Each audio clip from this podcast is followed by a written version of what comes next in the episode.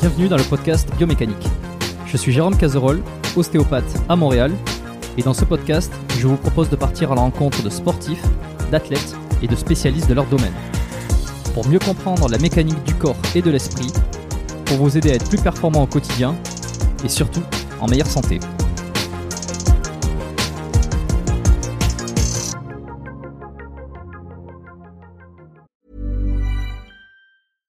I'm Sandra, and I'm just the professional your small business was looking for. But you didn't hire me because you didn't use LinkedIn jobs. LinkedIn has professionals you can't find anywhere else, including those who aren't actively looking for a new job but might be open to the perfect role, like me.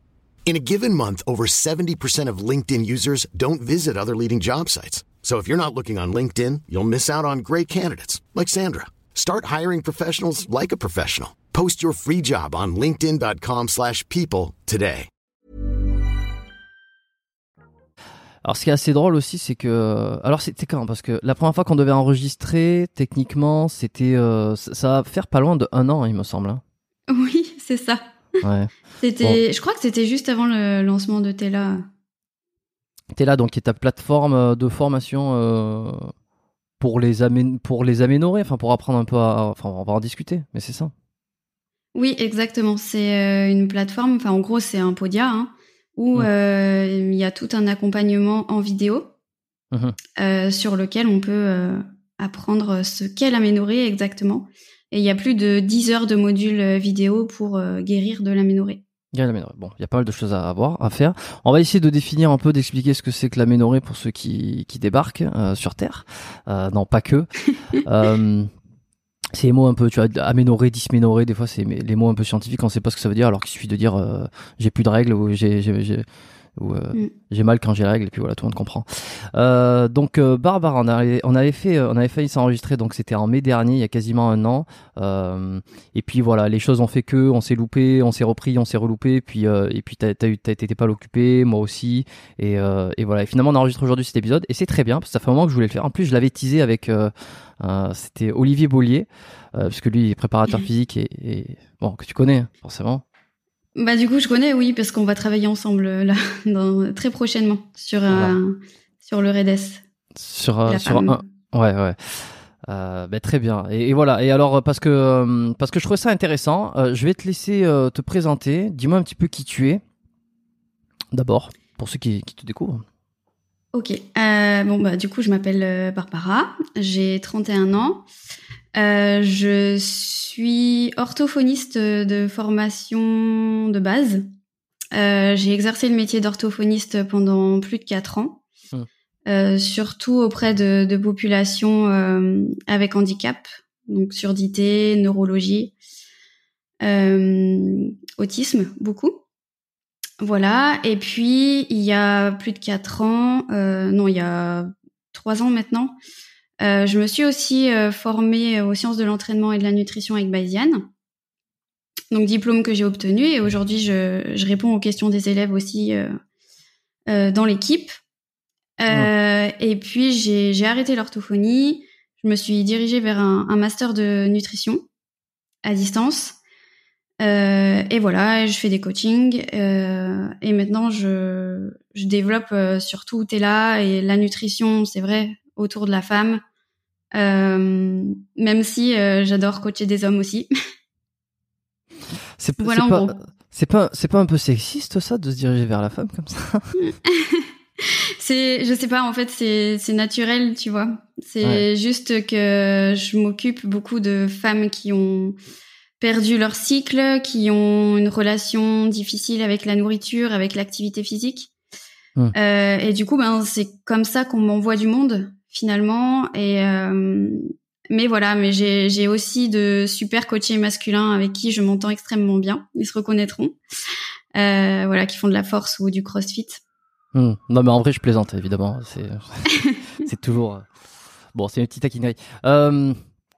Attends, tu me parlais de Bayesian, c'est marrant parce que j'ai eu quelqu'un en consultation il y a pas si longtemps, euh, ici là, euh, en, en, en consultation d'ostéo, qui avait fait Mhm. Bayesian et qui justement te, te connaissait, euh, enfin te connaissait de, de pas personnellement, Non. tu vois, Mhm. mais euh, je, bon je vais éviter de dire euh, euh, qui c'est peut-être, je sais pas si elle a l'envie qu'on la cite, mais et qui en même temps connaissait bien aussi Maïlis, La Frogne, que je, que je, sais pas si tu connais, qui est ostéo en France et qui est, qui est coach aussi sportive.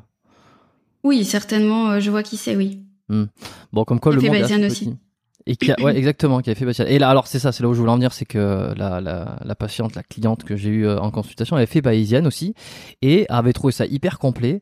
Et moi, j'ai jamais eu trop l'occasion de discuter de, de cette formation-là. Euh, tu vois, j'ai pas reçu euh, Antoine Fambonne euh, encore sur le, le podcast, ni Nevin Barnett, c'est ça, il me semble, qu'il s'appelle.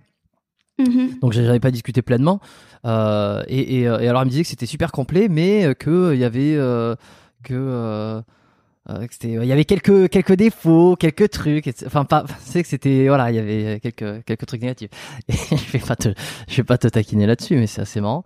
Euh, J'en ai jamais parlé. Toi, toi, tu toi tu tu t'occupes, euh, tu bosses dedans quoi. Ouais. Enfin, moi, je m'occupe, euh, si tu veux, de répondre aux élèves par rapport au contenu des cours. Je, je m'occupe de leur compréhension des cours. Après, est-ce que je suis à 100% d'accord avec ce qu'il y a dans les cours? Hmm. Pas toujours. Je pense qu'il y a de la nuance à apporter et je pense que je pense que voilà, on dans une formation, tu prends ce qu'il y a à prendre, tu vois, et après toi, tu fais ton chemin, tu fais ta propre, tu te fais tes propres idées et surtout tu continues à te former et à lire. Hmm. Voilà. Et moi, euh, enfin justement sur euh, sur Bayesian, je suis là pour euh, répondre aux questions, mais aussi pour leur dire voilà attention, dans ce contexte-là, peut-être que la formation dit ça, renseigne-toi aussi. Ils sont d'accord euh, au-dessus là? Bah, je pense que je le fais avec euh, tact et tu vois, enfin, euh, Nevin et Antoine euh, sont complètement dans l'idée que on doit avoir l'esprit critique, on doit avoir l'esprit ouvert. donc voilà, après je te laisserai en, en reparler, en rediscuter avec eux. Euh, mais on n'a jamais eu de, de point de friction euh, sur euh, sur des réponses que j'ai pu sur des réponses que j'ai pu apporter. Voilà. Tu sais, Bayesian, c'est c'est très très complet en, enfin dans dans ce qui dans ce qu'il y a au, niveau recherche en termes d'entraînement et, de nutrition, mais spécifique au bodybuilding. Voilà. Mais on peut pas non plus tout condenser euh, en un an. Tu vois? Il y a les, il y a les bases. Elle est extrêmement complète et je pense que par rapport à, aux formations qui se font en France, euh, voilà, elle, elle gagne vraiment à être étudiée. Mais après, comme dans tous les domaines, je veux dire, si de toi-même tu ne vas pas dans l'expérience et tu n'as pas l'esprit critique et le euh, et comment dire le l'envie, la curiosité euh, de lire par toi-même et de continuer à te former par toi-même, euh, c'est ça reste problématique. Mmh. Et alors, par exemple, dans le cadre du cycle menstruel, euh, on va dire des problématiques que je mets des guillemets pour pas me faire attaquer, spécifiques mmh. aux femmes. Est-ce que tu penses que c'est complet, que c'est encore un peu en retard, que tu t'essayes de venir apporter ton grain de sel? Alors, je, parle de, je parle de la formation là parce que bon c'est c'est un, une occasion pour moi de, de, rentrer dans le sujet mais euh, après on va pouvoir euh, on va pas parler que de que de Bayesian. Ouais. Bah il y a il y a quand même un chapitre qui est dédié aux femmes. Après euh, bien sûr que ça rentre pas dans les détails techniques des troubles du cycle, tu vois. Par exemple.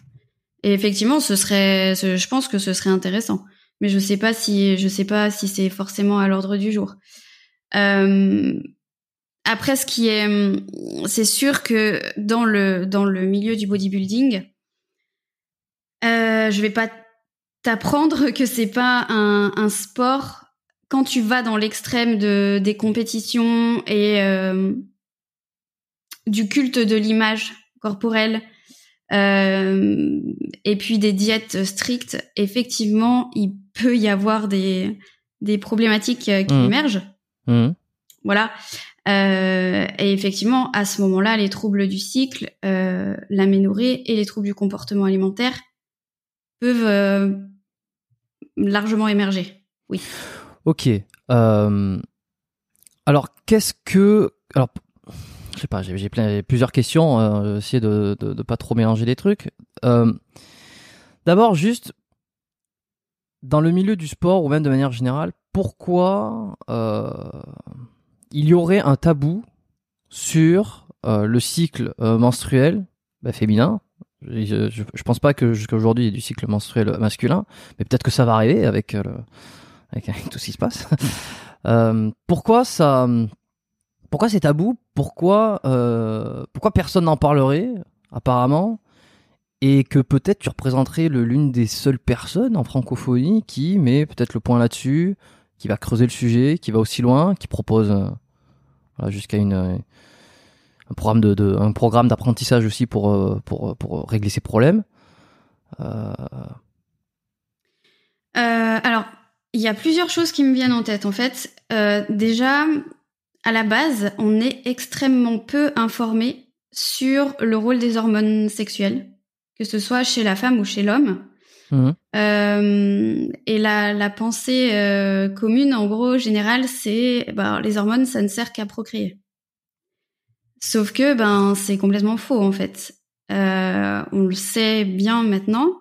les hormones, ont, enfin les hormones sexuelles, donc les œstrogènes et la progestérone, qui sont produits par les ovaires, après la stimulation cérébrale, etc., ne servent pas qu'à qu'à se reproduire, si tu veux.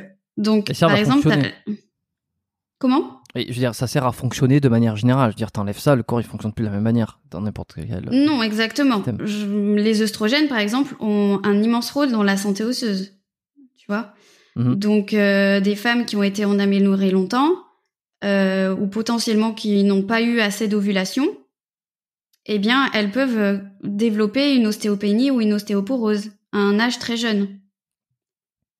Euh, il y a beaucoup d'études maintenant, enfin beaucoup d'études, j'exagère, mais il y a euh, certaines études, il commence à y avoir un certain nombre d'études qui montrent aussi que les œstrogènes chez la femme qui a qui n'a pas de, de cycle euh, ont aussi un rôle dans la santé cardiaque parce que les œstrogènes servent, chez toutes les femmes, hein, à créer de l'oxyde nitrique, ce qui sert à la vasodilatation.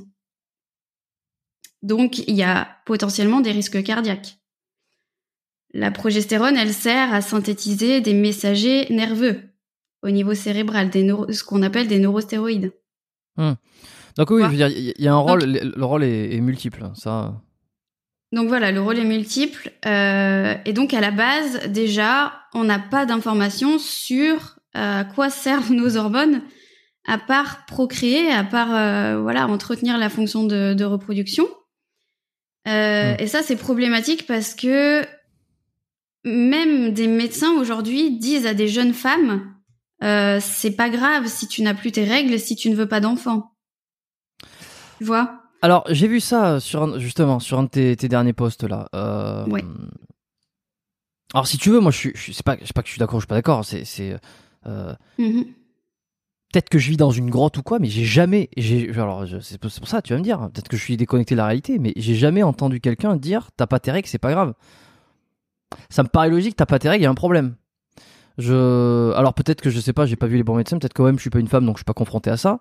Euh, mais euh, alors il y a des trucs que je il y a des trucs que je comprends dans dans tu sais dans pas, certains reproches mais dans ce qu'on peut tu vois que il y a pas assez d'informations que ça a été un mm. petit peu il y a des trucs qui sont un peu mis sous le tapis il y a une question aussi de tout un contexte j'imagine religieux passé euh, sociologique etc mm. est-ce que des fois quand même on vient pas taper facilement là où il n'y a pas vraiment besoin de taper euh, je sais pas si je comprends bien ta question, mais il y, a il y a des bons professionnels. Hein, là, je suis en contact, par exemple, avec un médecin du sport euh, qui fait Tela actuellement. Euh, puis j'ai d'autres médecins, enfin copains médecins qui, qui ont vu Tela aussi. Hum. Mais là, c'est plus pour un projet de partenariat pro éventuellement. donc non, il y a, y a des professionnels quand même qui s'occupent correctement des femmes. Hum. Euh, mais je pense que l'aménorrhée, c'est encore un sujet qui est euh, très peu connu finalement des euh, des professionnels, on va dire euh, généraux. Et si c'est pas des professionnels qui s'occupent de sportives de haut niveau ou de, de, femmes qui ont des troubles du comportement alimentaire, on reste très limité sur les connaissances. Là, tu vois, aujourd'hui, j'ai eu euh, une femme de Tela qui a retrouvé ses cycles. Et pour l'instant, ses cycles ne sont, ne sont pas réguliers. Et elle a été chez la gynéco pour éventuellement demander à faire une ostéodensitométrie. Sachant que l'ostéodensitométrie, dans certaines recommandations internationales, donc citées dans des papiers scientifiques, hein, c'est c'est un examen qui doit être fait euh, si la ménorrhée commence à persister, à être longue. Et elle, déjà, elle lui a dit, euh, ben, je vois pas pourquoi, parce que vous êtes pas en ménopause, tu vois. Alors que, ben, si, il y a des femmes qui ont à peine 30 ans et qui sont en ostéopénie ou ostéoporose parce qu'elles ont été en aménorrhée. C'est mon cas, par exemple. Tu vois donc euh, voilà, et puis ensuite elle lui a dit ben écoutez, si vous voulez retrouver des cycles réguliers, sous-entendu, si vous avez besoin de ça pour vous sentir femme, bah vous avez qu'à reprendre la pilule. Oui, qui ne sont pas des cycles. Enfin, qui ne sont pas des. Non. Qui ne sont pas des. Pas du tout. Ok. Euh, bon, ah, on va revenir sur les, un peu sur les, essayer de comprendre un peu tout ça. Euh, comment ça fonctionne le, cycle pour quelqu'un qui, euh, j'imagine que les femmes sont peut-être plus renseignées parce que ça les concerne que les mecs. Euh, les mecs sont peut-être moins renseignés, mm. forcément.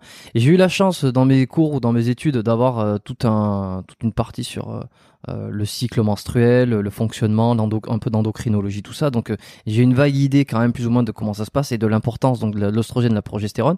Mais je pense que c'est pas le cas pour tout le monde. peut-être pas pour toutes les femmes même si elles sont plus concernées, mais, mais je pense c'est surtout les, les hommes qui connaissent pas du tout. Alors bon, a priori ça va peut-être pas leur servir euh, directement, euh, mais je veux dire c'est toujours bon pour comprendre un peu comment ça fonctionne. Non pas que j'ai envie de changer les mœurs ou quoi, je veux dire moi, c'est chacun fait ce qu'il veut dans la vie, euh, mais c'est juste voilà en, en termes d'information pour essayer de comprendre et mieux on comprend, plus on en sait, moins on est con, je pense. Donc comment ça fonctionne l'ostrogène, la progestérone, simplement pour celui qui qui sait pas du tout? Alors si tu veux, au niveau cérébral, tu as une structure qui s'appelle l'hypothalamus. Et l'hypothalamus va être un peu au centre de la régulation de production hormonale. Donc l'hypothalamus va produire la GNRH. Et la GNRH, elle, elle va stimuler une autre glande, euh, pas loin, dans le cerveau aussi. Et cette glande-là, ouais, la glande pituitaire. Ok. Et du coup, ouais, et du coup, euh, à ce moment-là, ça va permettre la production de FSH, donc euh, Follicle Stimulating Hormone. Et cette, euh, cette hormone, elle, elle va stimuler les ovaires qui vont produire des oestrogènes. Donc ça, c'est la première partie du, cycle, ce qu'on appelle euh, la phase folliculaire. Et puis, une fois que les œstrogènes sont produits en très grande quantité, ça va permettre au cerveau de changer son ratio euh, de production hormonale et de produire cette fois la LH. Et la FSH va diminuer. Et la LH, elle, elle va déclencher l'ovulation au niveau des ovaires. Et l'ovulation, en gros, ce qui va rester de l'ovulation va produire la progestérone. Pour préparer le l'utérus, tout ça, à Voilà, euh, exactement, pour préparer l'utérus à accueillir potentiellement, euh, voilà. Ouais, ouais. Donc euh, c'est t'as, as la première partie qui est là pour euh, pour euh, pour pour faire développer un peu le le, le, le, le petit œuf et la deuxième partie en gros c'est tu fais sortir l'œuf et tu prépares l'utérus au cas où il y a une il y a une fécondation pour venir accueillir le, le, fœtus. C'est, les deux parties du. Exactement. Coupé en deux par l'ovulation. Exactement. Et à la fin du cycle, du coup, les hormones chutent. Et là, c'est le début des règles et c'est le début d'un autre cycle. Voilà. Donc ça, en gros, il y a un, petit un petit ovule là qui est là, qui est prêt à être fécondé. S'il n'est pas fécondé, il va se dégénérer. Euh, mhm. L'utérus, tout, tout ce dont il s'est préparé, il se débarrasse. En gros, c'est ça. C'est donc c'est les règles. Exactement. Euh, et, on redémarre et puis euh, voilà et puis chaque mois comme ça en gros le corps espère que euh, enfin espère c'est pas espère mais c'est un peu le principe si, c'est un peu ça ouais. et ok et alors les, les femmes elles ont un, un, stock limité d'ovocytes c'est chaque mois il y a, y, y a, un petit ovocyte qui sort et qui est prêt à se faire féconder mais c'est limité donc au bout de je crois quoi 40 45 ans à un moment donné c'est terminé tout ça voilà, après, il y a la ménopause. Euh, enfin, il y a déjà une période de périménopause où là, la progestérone, elle chute. Euh, Elle chute plus que les œstrogènes.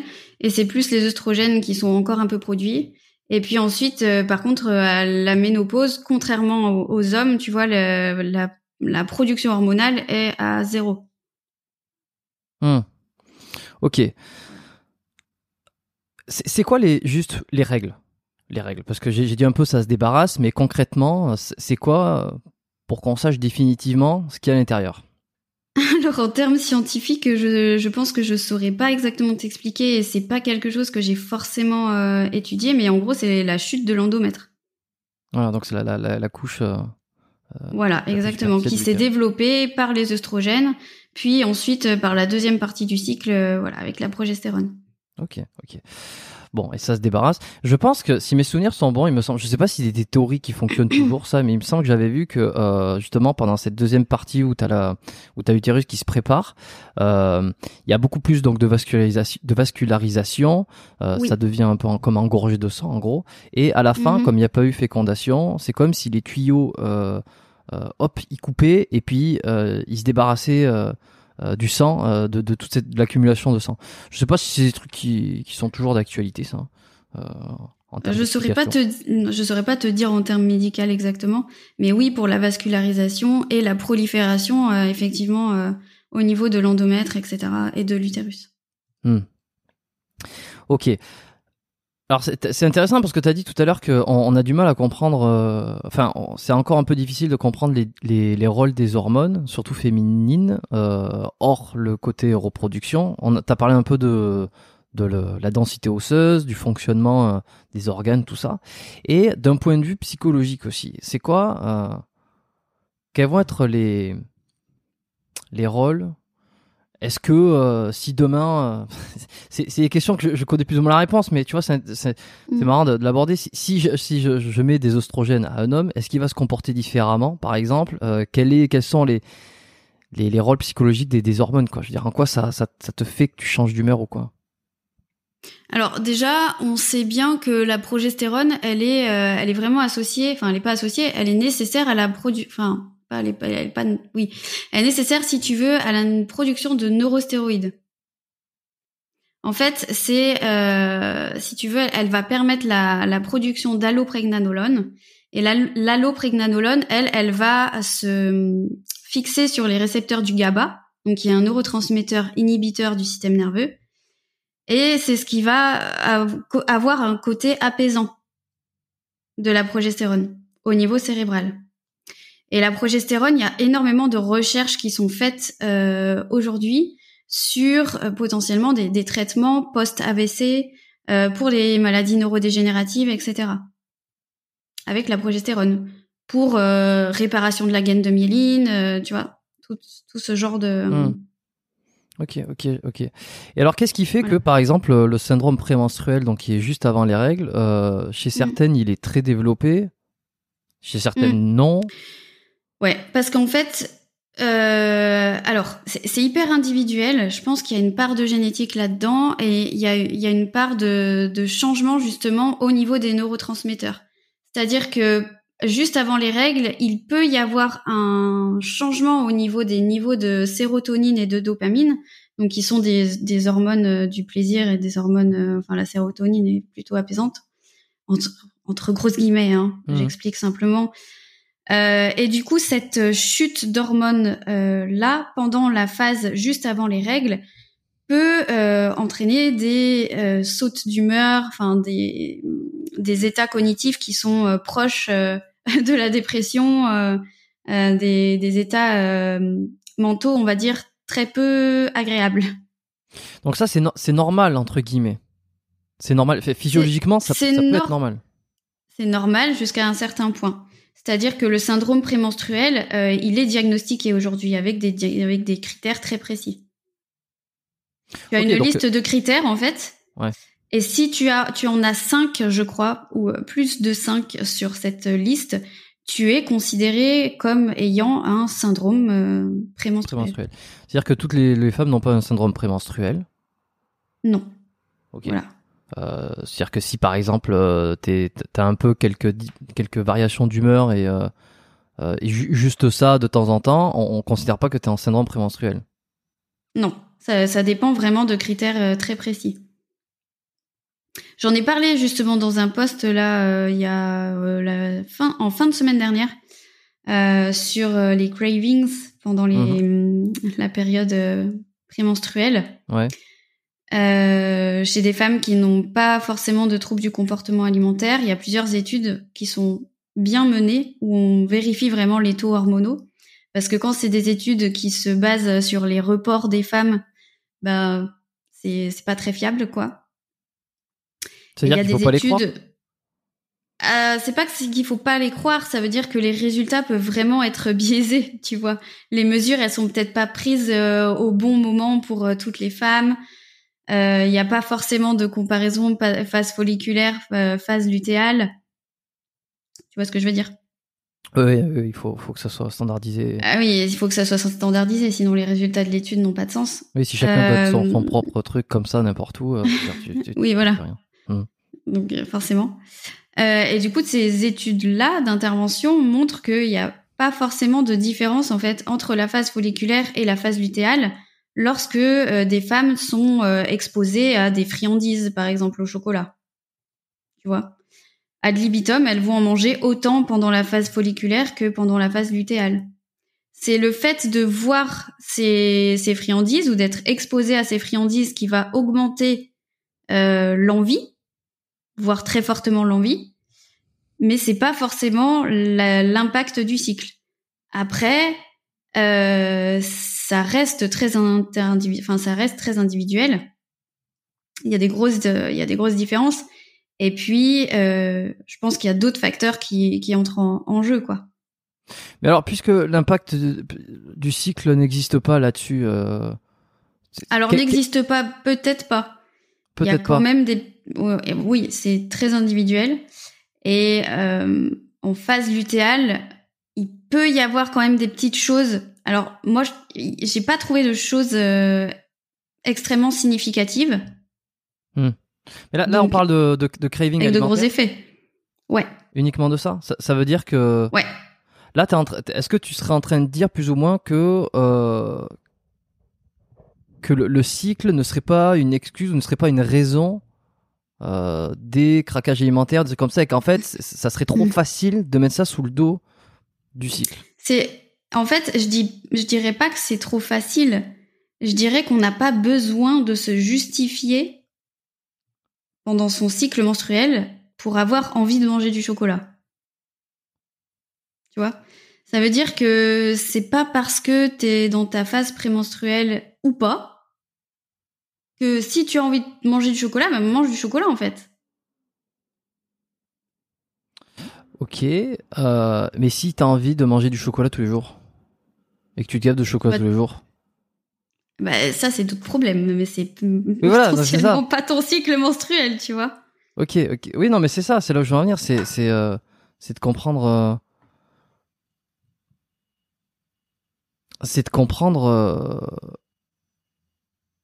que donc c'est pas ça ça on ne justifie pas ça avec le, avec le syndrome prémenstruel, quoi. Je veux dire que tu es hyper fin, c'est les études que tu es en train de me dire sont en train de, de dire que euh, Chez des femmes qui n'ont pas de troubles du comportement alimentaire et potentiellement pas de syndrome prémenstruel. Si tu as un syndrome prémenstruel carabiné, il est possible que oui, tes hormones puissent te jouer des tours. Après, pendant la phase lutéale, on sait que euh, le, la dépense énergétique augmenterait très légèrement.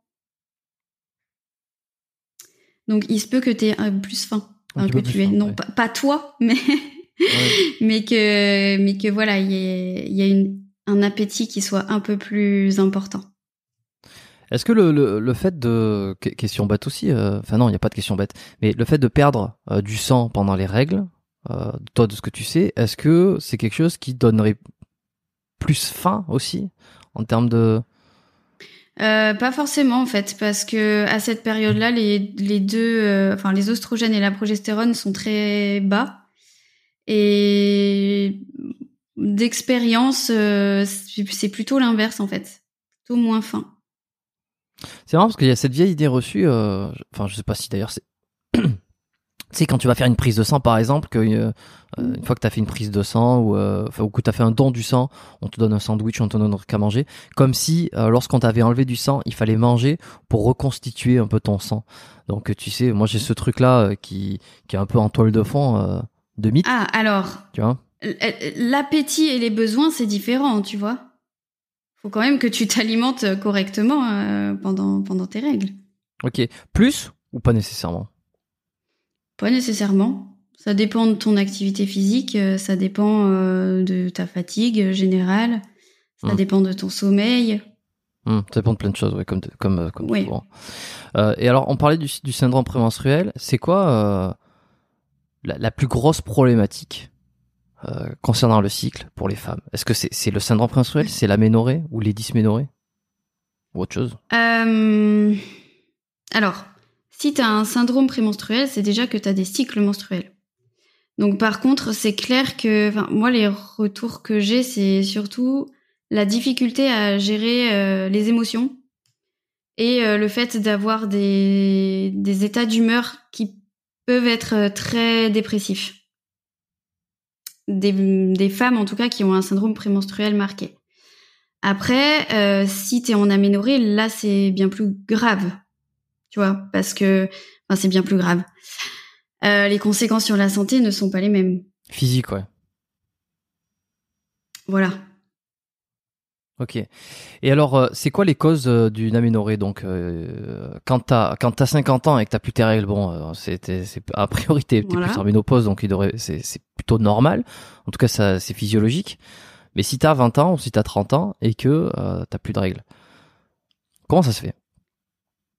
Alors, il y a plusieurs, il y a plusieurs étiologies. C'est pour ça que dans le module 1 de TELA, je détaille tout le diagnostic euh, de l'aménorrhée hypothalamique parce qu'il faut absolument consulter. Si il y a, si les cycles menstruels disparaissent, c'est qu'il y a un problème quelque part. Bien sûr, s'il n'y a pas de pilule, enfin s'il n'y a pas de. Alors après, on, on pense que, on pensait que la pilule pouvait protéger. Euh, ce n'est pas le cas. Vous pouvez protéger par exemple la masse osseuse et ce n'est pas le cas. Euh, et il peut, il est possible que les, règles- que les règles s'arrêtent aussi, ou du moins deviennent de plus en plus espacées et de moins en moins abondantes sous pilule. Ça, c'est un signe aussi d'alerte. Mais alors, bah, du coup, euh, forcément, si t'es enceinte, c'est pas une aménorrhée hypothalamique. Numéro 1 des causes de l'aménorrhée. La- numéro, la numéro une des causes de l'aménorrhée, exactement. Donc, euh, Bah oui, La grossesse, la, la grossesse est une est une cause d'aménorrhée. Après, euh, tu as aussi les insuffisances euh, ovariennes primaires. Donc là, c'est ça touche, il me semble, entre 1 et 5% des femmes. Euh, c'est le système de reproduction qui est défaillant, en très gros. Tu as aussi le syndrome des ovaires polykystiques, qui peut déclencher des aménorrhées ou des cycles très irréguliers, très longs, et l'aménorrhée hypothalamique. Et d'autres, euh, évidemment, des infections, des tout un tas d'autres choses, euh, de l'hyperprolactinémie, enfin bon, des, des, des, des étiologies très complexes. Mais en gros, les, les trois, euh, on va dire, euh, Principal. principales, Hum. c'est celle-là. D'accord. Et le sport là-dedans, le fait de faire du sport, de faire trop de sport, est-ce que c'est une cause aussi? Ça peut être une cause de, problématique.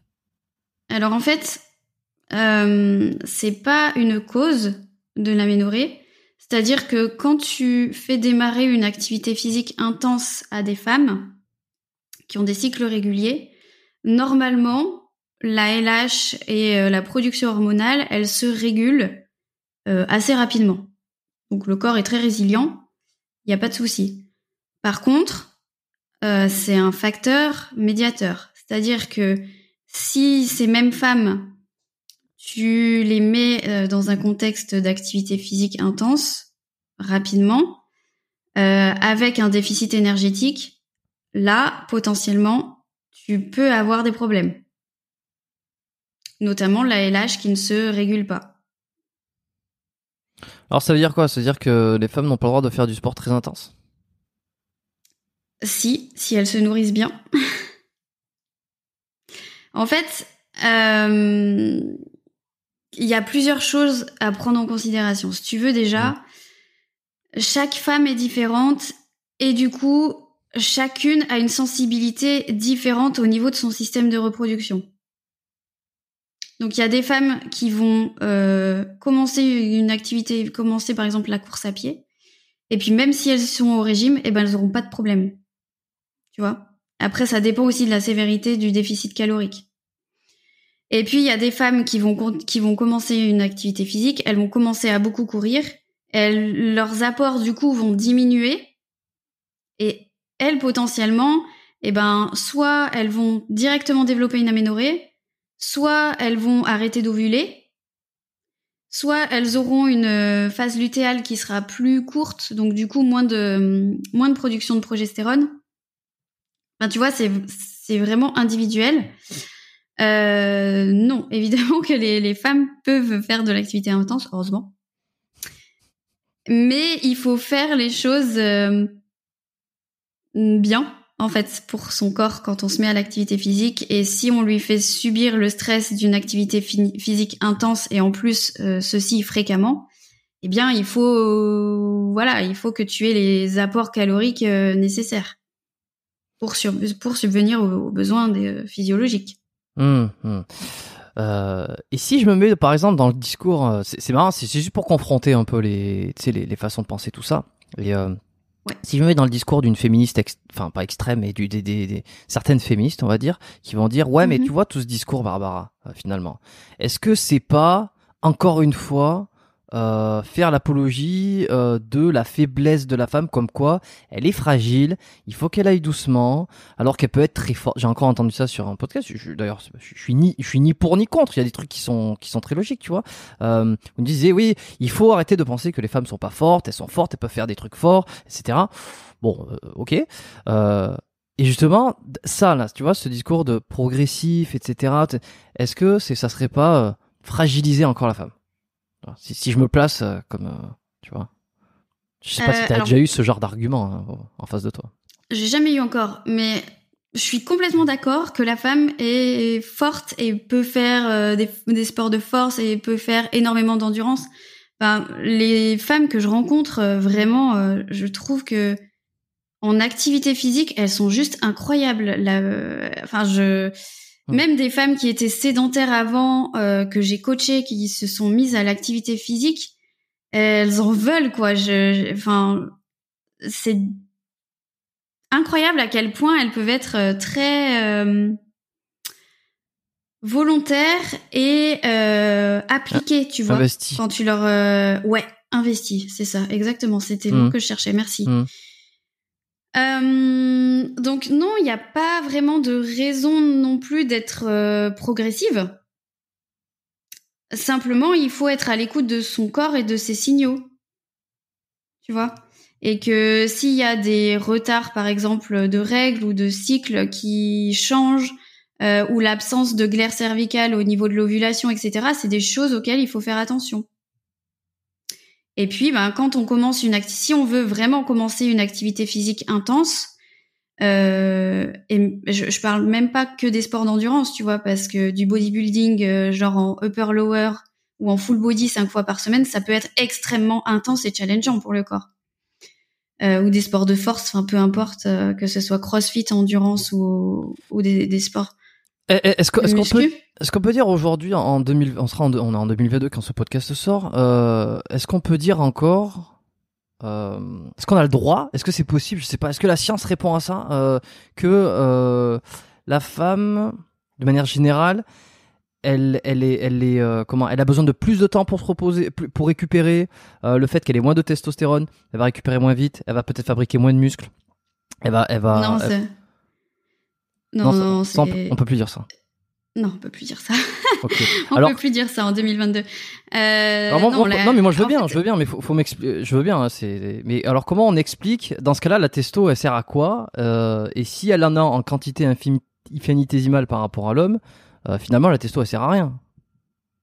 Alors si, bien sûr que si, la testo, elle sert et chez la femme et chez l'homme, bien sûr. Après, en fait, ce qui est comparé dans les études, c'est à chaque fois l'individu euh, d'où il part, donc son point de départ à lui, et euh, toute chose égale par ailleurs. Tu vois? Toute chose égale par ailleurs, la femme va progresser autant que l'homme. Mais alors quand tu dis quand tu dis quatre quatre fois euh, de full body par semaine, c'est trop. Euh, c'est ah non, j'ai pas dit c'est trop. Je dis je dis que quand tu m'as coupé la parole du coup, je sais plus ce que je disais avant.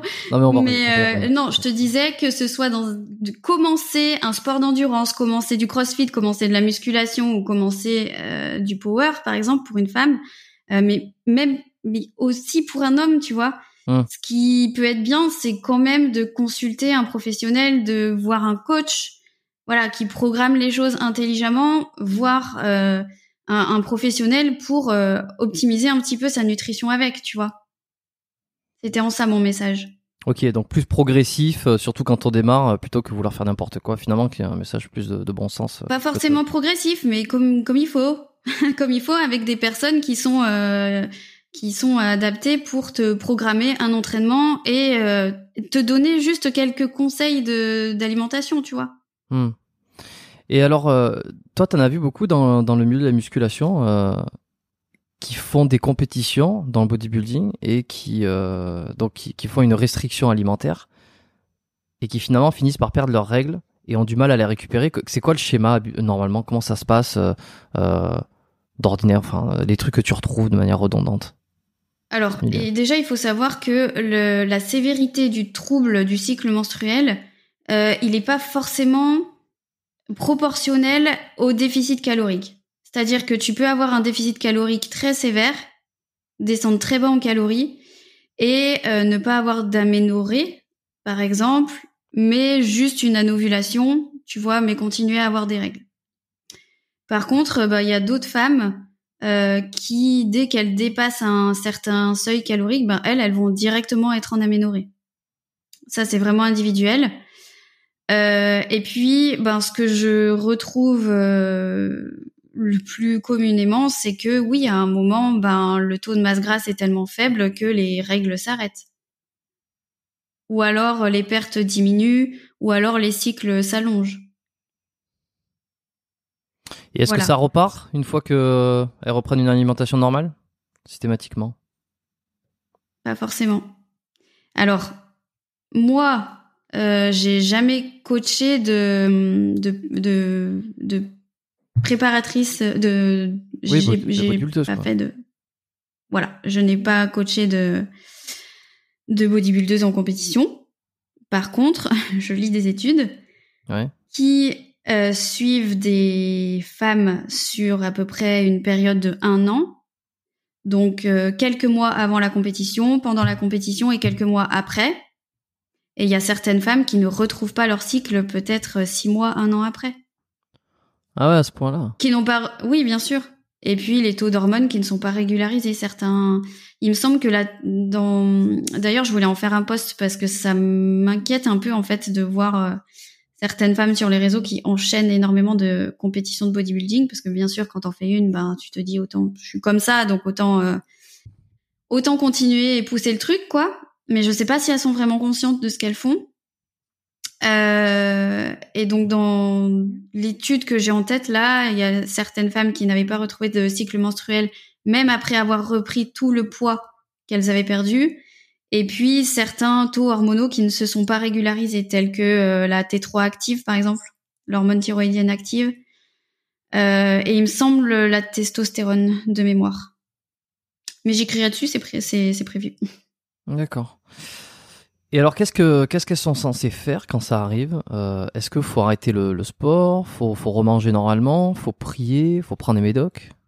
C'est complexe hein, de répondre pour moi à cette question euh, parce que en fait, je comprends, je soutiens certaines athlètes, tu vois, qui veulent faire une compète bodybuilding. Enfin, je, je pense à j'ai plusieurs personnes en tête, mais euh, je comprends qu'elles aiment tellement l'aspect compétition, l'aspect sportif et le, le dépassement de soi, euh, qu'elles veuillent absolument, tu vois, euh, faire au moins une compète, voire deux, parce que ben une c'est c'est compliqué, c'est enfin tu vois c'est quand même une compétition qui demande extrême, enfin énormément de de préparation et c'est un passage sur scène quoi.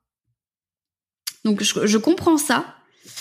Euh, après, je pense que en enchaîner et en faire plusieurs, c'est dangereux.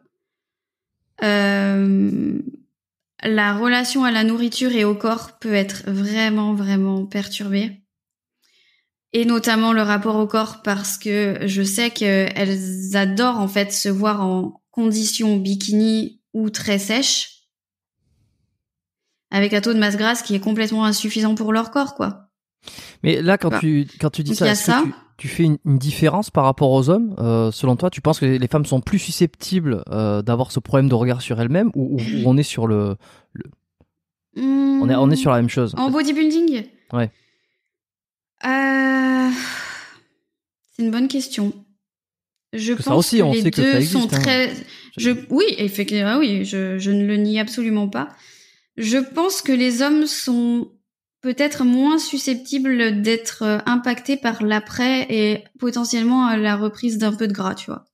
Parce qu'il y a aussi le fait que ben, les hommes et les femmes fonctionnent complètement, enfin complètement, non, un peu différemment et que le taux de masse grasse d'un homme n'est pas forcément euh, celui d'une femme dont elle a besoin pour fonctionner. Une femme a besoin de plus. Oui. Mhm. Dans la moyenne, en moyenne, toi, tu vois. Toi, tu, oui, bien sûr. On prend, t'inquiète, on prend des pincettes, mais on, on comprend. Euh, ah, je pense des fois, c'est intéressant aussi de faire des certaines généralités pour ensuite aller dans les dans les cas, tu vois. Mais ça permet de, les généralités permettent de comprendre un peu les grandes tendances. Et, euh, et je pense que c'est une fois qu'on comprend les tendances, c'est plus facile d'aller dans du cas euh, précis. Euh, Ok, bon, ça, bon. Mais alors, tu, elles sont, elles sont touchées. Euh, tu, sens qu'il y a une difficulté après avoir fait une compétition. Alors, une fois peut-être, ok. En fait, ce que tu dis, c'est, euh, vous pouvez y aller, en gros, allez-y. Mais je recommande pas d'un point de vue santé, quoi. Exactement. Et si vous le faites une fois, voire deux fois, faites-vous bien accompagner par des gens qui euh, prennent en compte cet aspect-là, votre cycle menstruel, votre santé hormonale, votre santé tout court, et qui vous épaule euh, extrêmement bien à la sortie de la compétition. Bon, bien sûr, avant et pendant aussi, mais après, tu vois. Euh, il faut remonter les calories très très vite. Éviter les, les reverses, les choses comme ça. Les reverses euh, Ouais, les reverse diet, c'est euh, réaugmenter tout petit à petit euh, le total calorique pour arriver à la maintenance en fait. Moi, je conseille vraiment de remonter les calories directement à la maintenance. Euh, et puis après, voir, euh, voir plus, quoi. Plus pour reprendre du poids rapidement et arriver à un, un taux normal. un taux normal, une homéostasie en fait le corps, il va rechercher à tout prix, de toute façon, à retourner dans l'homéostasie. Il va envoyer des signaux de fin de taré. Ça, tout le monde vous le te le dira. Euh, voilà. Donc en fait, on est d'accord pour dire que euh, c'est plus dangereux pour une femme d'aller sur ces extrêmes-là euh, qu'un homme, pour la simple et bonne raison, c'est que il y a un cycle menstruel qui n'existe pas chez l'homme. donc l'homme, il va pouvoir descendre bas et ensuite. Le truc, c'est qu'il a aussi la testo, qui peut avoir des, des soucis. Alors, je vais pas te dire que non, c'est moins grave chez l'homme en fait. C'est que. Tu pourrais. Hein. Euh, non mais je veux dire, je tu pourrais. Pas. Pour, pour, pour, mon propre truc, je, je m'en fous. Tu, tu, pourrais. en fait, je le, non, je le dirais pas parce que euh, si tu veux, chez la femme, oui, il y a le cycle menstruel, donc euh, c'est plus visible, si tu veux. Mais euh, on sait que les hommes aussi sont touchés par euh, la faible euh, disponibilité en énergie, hein, concrètement, avec euh, des taux hormonaux bah, de testostérone qui diminuent, faible libido, mais aussi une diminution de certaines, enfin une diminution, une perturbation de certaines hormones de l'appétit. Il y a tout un tas de, un système immunitaire qui devient défaillant. Enfin, tu vois, une réparation des tissus qui est moins optimale euh, une prédisposition, pas une prédisposition, mais euh, des infections euh, respiratoires ou autres à répétition. Donc, tout ça existe chez l'homme aussi. Hmm. Bien sûr. Oui, non, mais c'est, oui, évidemment que ça peut, ça peut engendrer des problèmes physiologiques chez le mec s'il descend trop bas et qu'il n'arrive pas à remonter la testo. Et, mais ah, peut-être, peut-être le truc aussi. Est-ce que c'est intéressant quand t'as dit, euh, vous pouvez le, vous pouvez le faire une fois, deux fois. Attention, enfin, en gros, c'est chacun a son libre arbitre, chacun fait ce qu'il veut. Faut juste être un petit peu au courant des conséquences. Et les conséquences, en l'occurrence pour une femme, c'est avoir des problèmes de cycle euh, hormonaux, de perdre, de perdre ses règles, de pas réussir peut-être à les récupérer, euh, de pas euh, d'avoir des problèmes de cycle derrière. Et quand tu dis de se faire hein. alors pas que parce que ah, pas que parce que euh, je, je sais pas si j'allais y venir dans un moment dans le podcast Hmm. Mais euh, l'aménorrhée, c'est un symptôme euh, d'un tableau clinique qui est beaucoup plus large en fait. C'est-à-dire que tu as les hormones de la faim qui sont complètement sans dessus dessous quand tu es en aménorrhée, avec des faibles taux euh, de leptine et puis une gréline, donc une hormone de la faim qui est constamment élevée, un taux de cortisol aussi qui est chroniquement plus élevé que la normale, un taux métabolique de base aussi qui est souvent plus faible que la normale, et ceci quand même quand on contrôle euh, la surface des tissus, enfin pour le poids, etc. Donc tu as quand même une, un tableau clinique métabolique qui est beaucoup plus vaste que juste l'absence de cycle menstruel. Oui, oui, il y a, y a, y a d'autres choses. Il y a d'autres choses. C'est pas que ça. C'est euh, voilà. C'est pas que ça. Il y a pas que ça. Euh, mais par contre, pour le pour pour tout ce reste là, généralement, est-ce que les coachs sont plutôt informés euh, ou en tout cas les préparateurs, mais mais en ce qui concerne le cycle lui-même, il y a beaucoup moins d'informations? Ou alors euh, non, euh, ils sont informés partout, ils sont informés nulle part de ce que tu vois. Quand tu dis faites-vous bien accompagner, parce que j'imagine que tu vois dans les préparateurs des, des lacunes sur certains secteurs, domaines. Je vois de plus en plus. Après, moi, j'ai une communauté, tu vois, qui est s'intéresse à ça. Donc c'est difficile pour moi de te dire. Euh, euh, il y a des préparateurs qui sont. Je pense qu'il y a les deux. Il y a des préparateurs qui sont très bien informés, qui font bien les choses, qui prennent le temps de s'intéresser à leur coacher. D'ailleurs, sur Tela, j'ai des coachs. Hein. J'ai des coachs qui euh, qui se sont intéressés à la minorité, qui ont fait Tela, qui ont fait toute la formation. Voilà.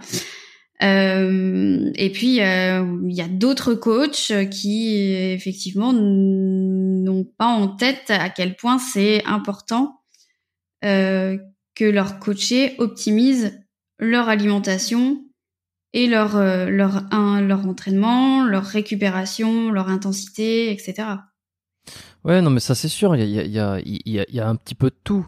Mais est-ce que toi, de, je sais pas, étant donné que tu es là-dedans, tu as forcément des retours, soit d'élèves, soit de ce que tu peux voir sur les réseaux, quoi que ce soit. Euh, ton, vraiment ton ressenti personnel, tu vois, sur ça. Sans forcément donner de nom ou sans taper sur, euh, sur qui que ce soit. Hein. Mm. Juste pour qu'on ait un peu un tableau de. Un tableau un, peu, un peu plus global. Ouais. ouais. Réaliste. Je dirais que. Euh, oui.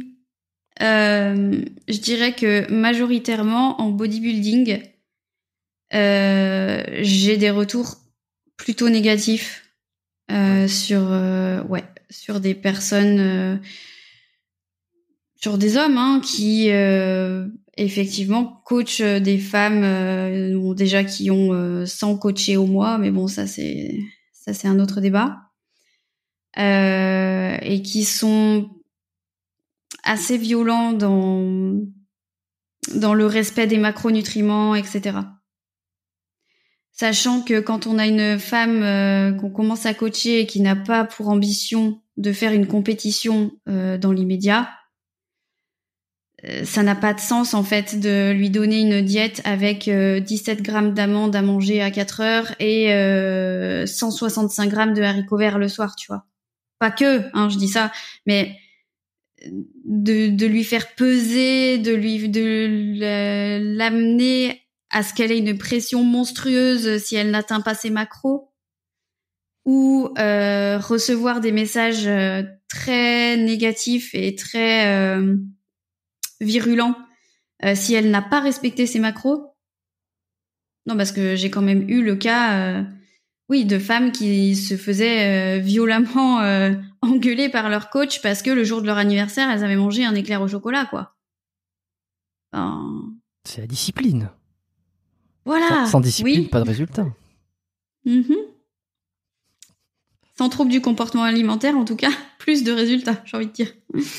Mais là, tu vois, sur un truc comme euh, un, cas que tu viens de me décrire là, un éclair au chocolat le jour de l'anniversaire, euh, le coach qui euh, bon voilà qui exerce son, pouvoir un peu d'autorité là-dessus. La, femme elle fait quoi mm. enfin en l'occurrence sur ce cas-là qu'est-ce qu'elle fait elle, se remet en, cause elle, elle, culpabilise elle elle se dit mais il est il est fou ce mec ah ou alors elle, est dans, elle, est trop dans le truc la plupart elle culpabilise, elle culpabilise quoi parce que elles pensent que euh, pour avoir le physique de telle nana sur internet qu'elles ont vu sur Instagram, il faut qu'elles mangent exactement pareil et donc qu'elles comptent euh, leurs macronutriments euh, à la lettre et qu'elles ne fassent surtout pas d'écart, enfin tu vois, et le fameux cheat meal en fin de semaine. Ah, on y est encore hein. Et alors elles doivent faire quoi pour avoir ce physique qu'elles voient sur les réseaux?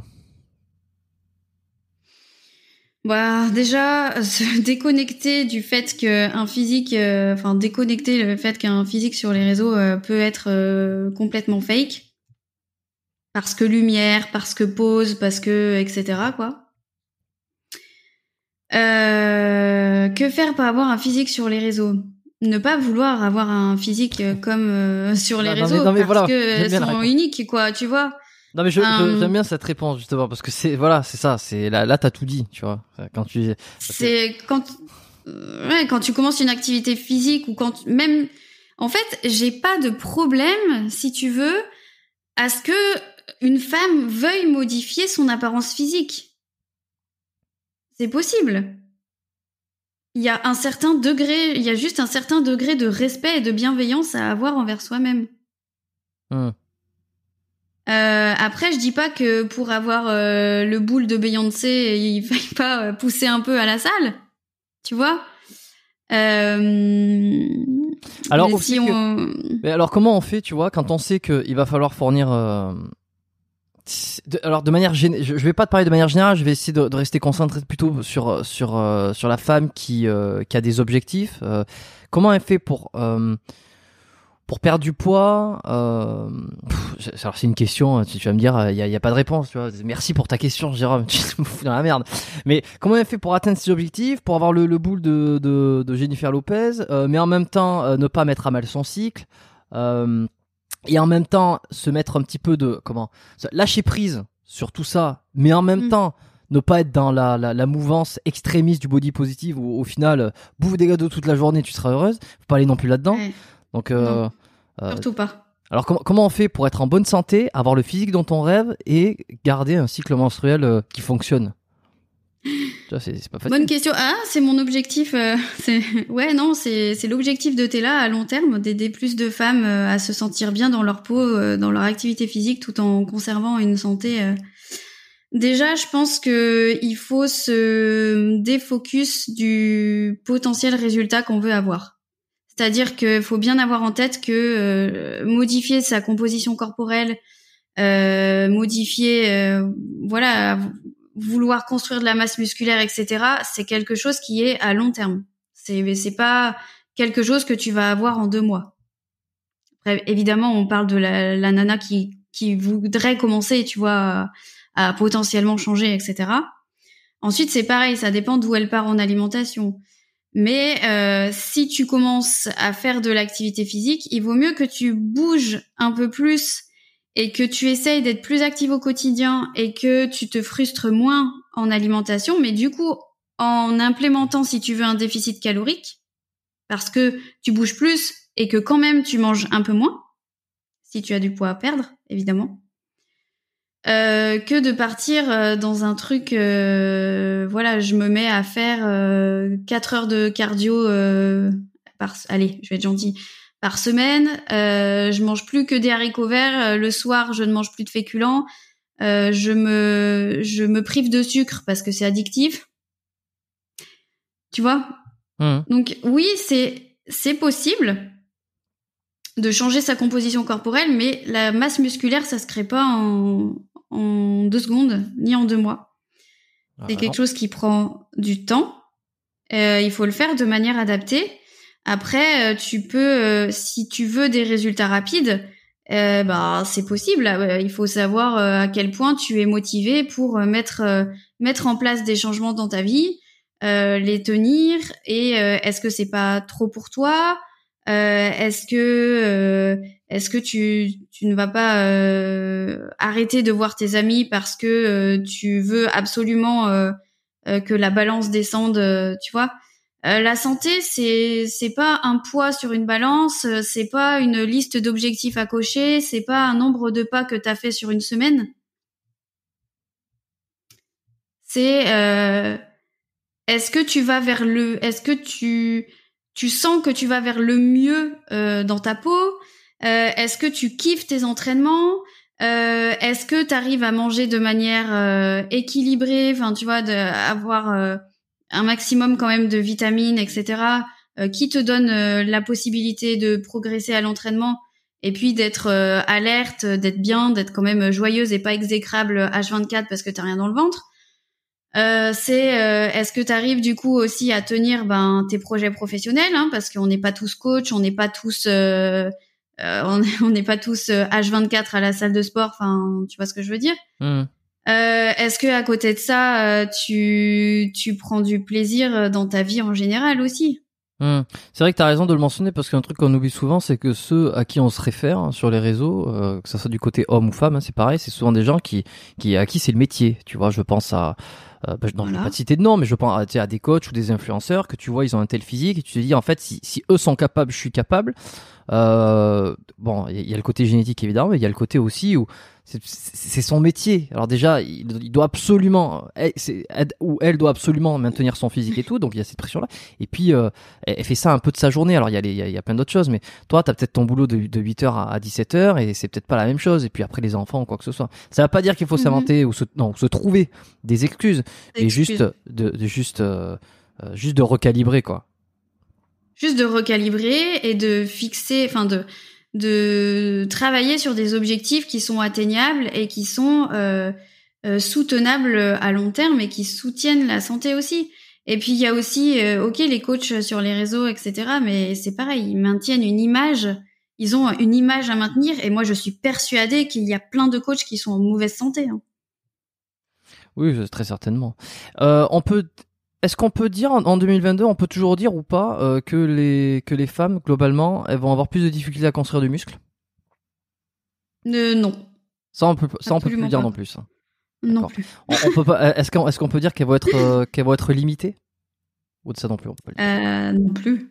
D'accord. Donc une, Ah non, en termes de force et d'hypertrophie, euh, si tu, tu regardes, bah, pareil, toute chose égale par ailleurs, euh, d'où par une femme et d'où par un homme et tu leur mets euh, tu leur mets tu leur mets un programme adapté, les deux vont progresser de la même manière. Il n'y a pas de raison que la femme autant et à la même vitesse.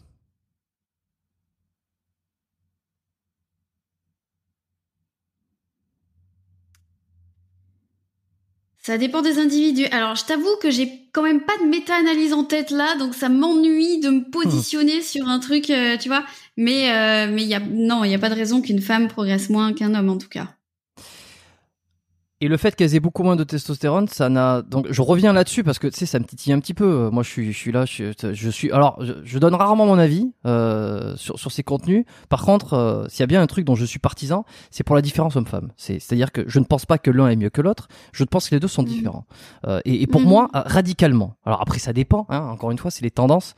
Euh, c'est les tendances, c'est en général. Après, il y a des, évidemment que tu vois, il y a, il y a les cas précis. Mais pour moi, c'est radicalement différent.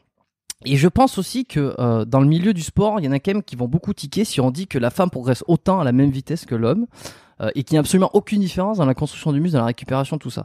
Parce que physiologiquement, elle a beaucoup moins de testo. Donc, euh... Non, alors dans la, dans la récupération, il se peut qu'il y ait des petites choses. Euh, dans le fait d'avoir peut-être un peu plus de volume par rapport aux fibres musculaires, il y a potentiellement des petites choses. Mais ce que je voulais dire, c'est qu'il n'y a pas de tu, enfin, on peut pas dire qu'une femme va moins progresser qu'un homme euh, par rapport à un entraînement qui est adapté à elle, tu vois? Je parle, ouais, je parle dans, l'absolu. Hein. Bien sûr s'agit pas de brider. Hein. Bien sûr qu'un homme va construire plus de masse musculaire, tu vois, parce que déjà, à la base, euh, en termes génétiques, vous avez une prédisposition à ça. Ouais. Voilà. Et je pense, très honnêtement, euh, y a, je, je pense que c'est différent de coacher un homme et une femme. Alors pour quelle raison? Je pense que l'état d'esprit n'est peut-être pas forcément le même. Un homme, euh, tu vas lui dire, euh, fais, euh, tu, tu vas, tu vas lui demander d'appliquer un truc. Généralement, il va l'appliquer, il va te faire confiance et il va te, il, il va, il va faire exactement ce que tu lui dis. Une femme, elle va tendance, euh, elle va avoir tendance à en vouloir en faire plus. C'est ce que je constate. Hein. C'est attention, ce n'est que mon expérience Mmh. personnelle. T'inquiète, t'inquiète. D'accord? Et je pense que j'ai aussi une population qui est peut-être un peu particulière. Euh, mais des femmes que je rencontre, euh, elles vont avoir tendance à faire une série de plus, à être là à l'entraînement, si- même si elles sont crevées, Euh, même si elles ont mal dormi, même si elles sont courbaturées de fou. Alors pour quelle raison, selon toi? Elles vont être là si, euh, même si leur cycle menstruel est compliqué euh, sur ce mois-ci, tu vois, parce qu'elles vont se dire, bah, le mois dernier, euh, ça allait, donc euh, aujourd'hui, j'y vais. Euh, pour quelle raison Euh, Je pense qu'il peut y avoir plusieurs raisons à ça. hein. Ça dépend aussi euh, de l'éducation. Euh, ça dépend de plein de choses, de la pression qu'on se met, de de, de la pression sociale aussi qu'on a subie dans son adolescence, dans le début de l'âge adulte. Je pense que la construction de l'identité joue là-dedans en fait. Hum. Euh, mais ouais, je, je, je, je pense quand même que euh, même si les hommes sont impactés par euh, par les réseaux, par les médias, sur l'image corporelle, etc., les femmes sont plus susceptibles d'être euh, d'être euh, influencées par euh, par les discours en fait euh, des régimes de mange pas trop, de fais tel sport et pas pas tel autre, tu vois. Est-ce que tu as remarqué aussi qu'il y avait plus d'aménorrhées là c'est je sais pas plus les années passent plus il y a des problèmes du cycle menstruel euh, toi que ce soit dans les retours que tu as que ce soit dans ce que tu vois autour de toi?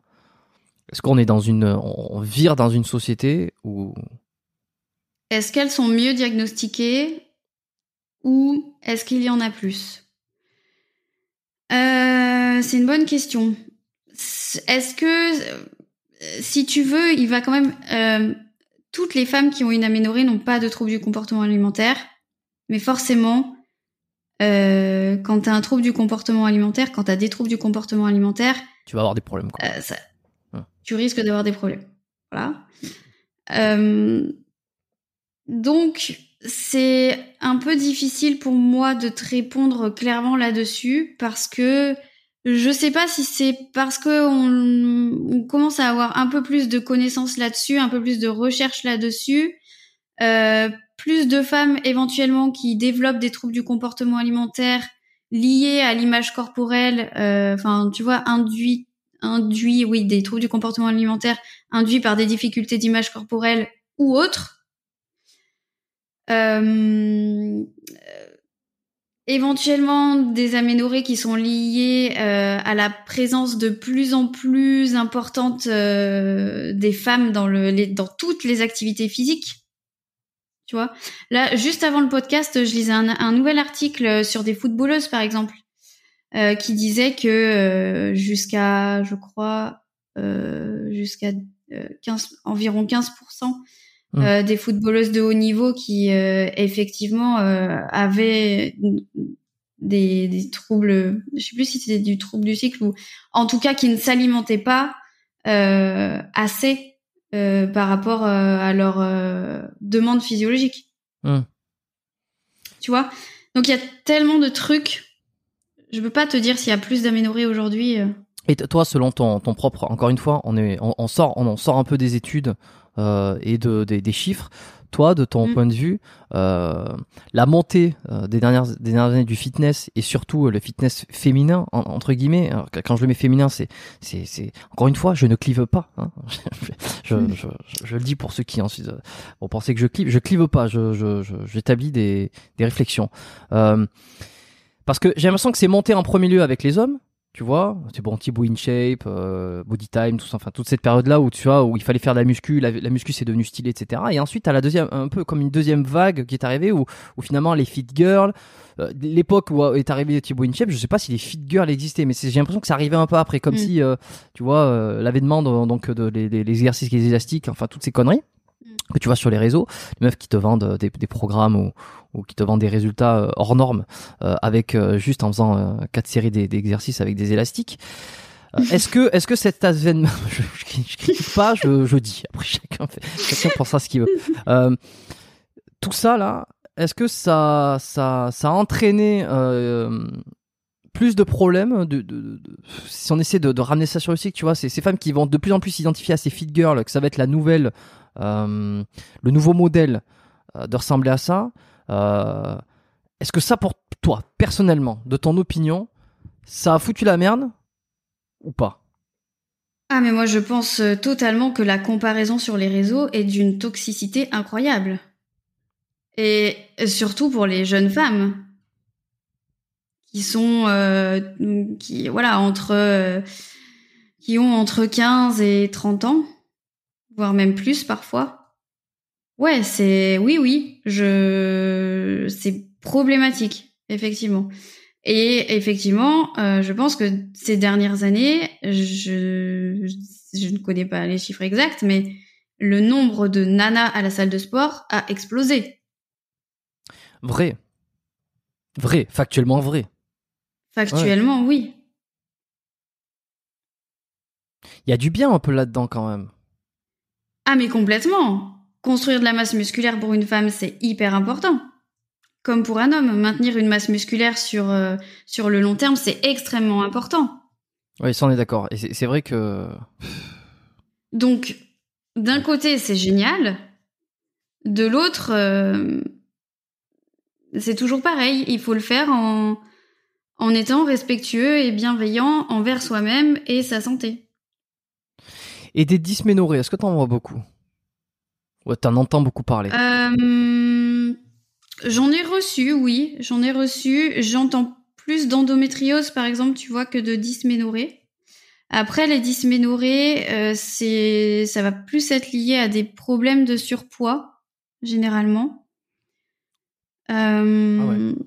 En fait, si tu veux, la fonction de reproduction, c'est vraiment, euh, c'est, c'est comme le corps, elle cherche juste un, un équilibre, c'est-à-dire qu'elle va mal fonctionner avec trop de masse grasse et elle va mal fonctionner avec pas assez de masse grasse.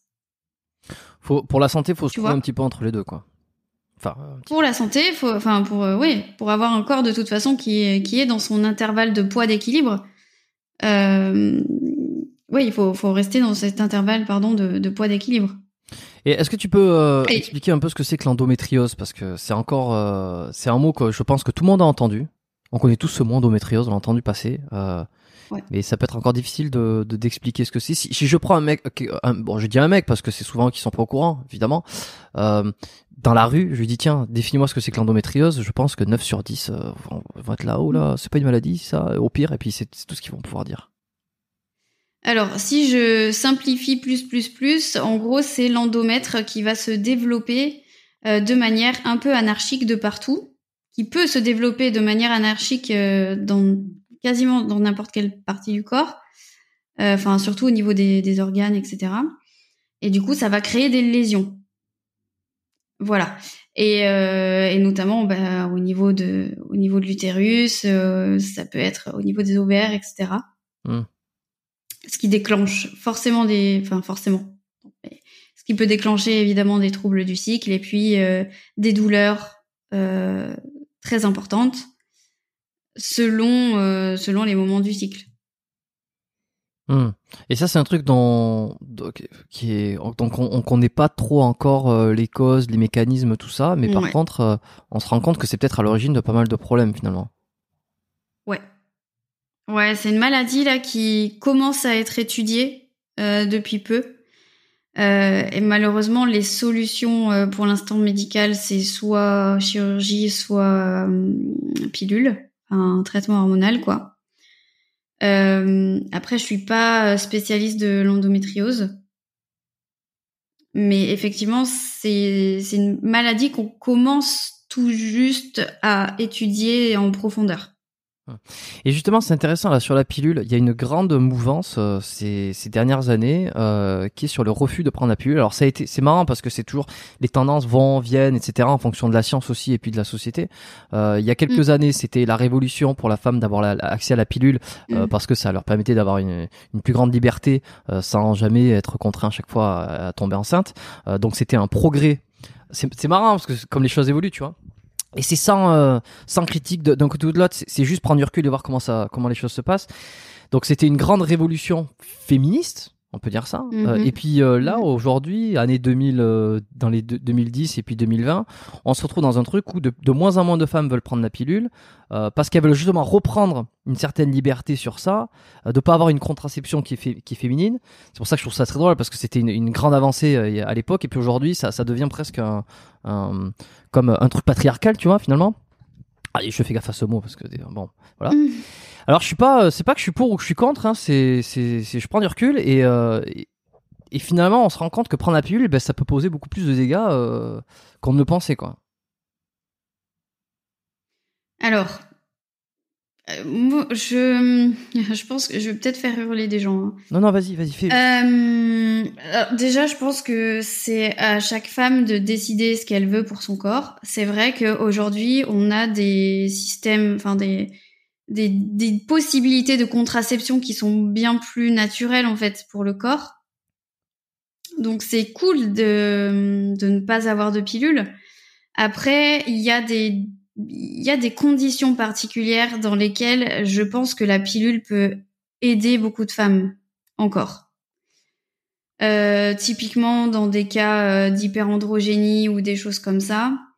Euh, dans des cas ben, du syndrome des ovaires polykystiques, hein, par exemple, il y a encore des traitements hormonaux qui permettent à des femmes de vivre mieux avec leurs symptômes. Grâce à la pilule. Tu vois, grâce à la pilule.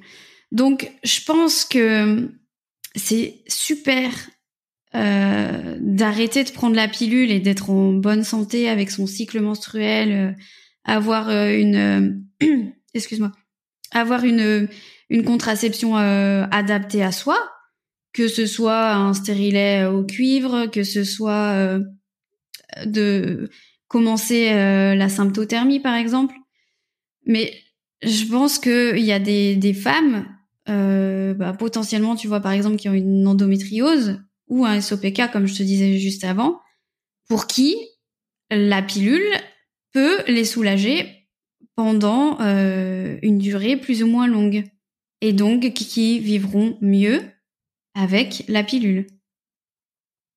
Donc à un moment donné, un peu de bon sens, quoi. Enfin, un peu de bon sens. Donc à un moment donné, un peu de bon sens. Et puis euh, remettre euh, remettre tout le monde à sa place. C'est-à-dire que, alors, je suis pas médecin, hein, donc attention à ce que je dis, mais euh, si si le médecin voit euh, typiquement un profil euh, euh, qui qui répondrait mieux ou à une pilule et notamment à long terme, hein, parce que par exemple, on, on sait que l'exposition, beaucoup d'exposition aux œstrogènes, par exemple, à certains à certains œstrogènes, peut augmenter les risques de cancer du sein. Tu vois?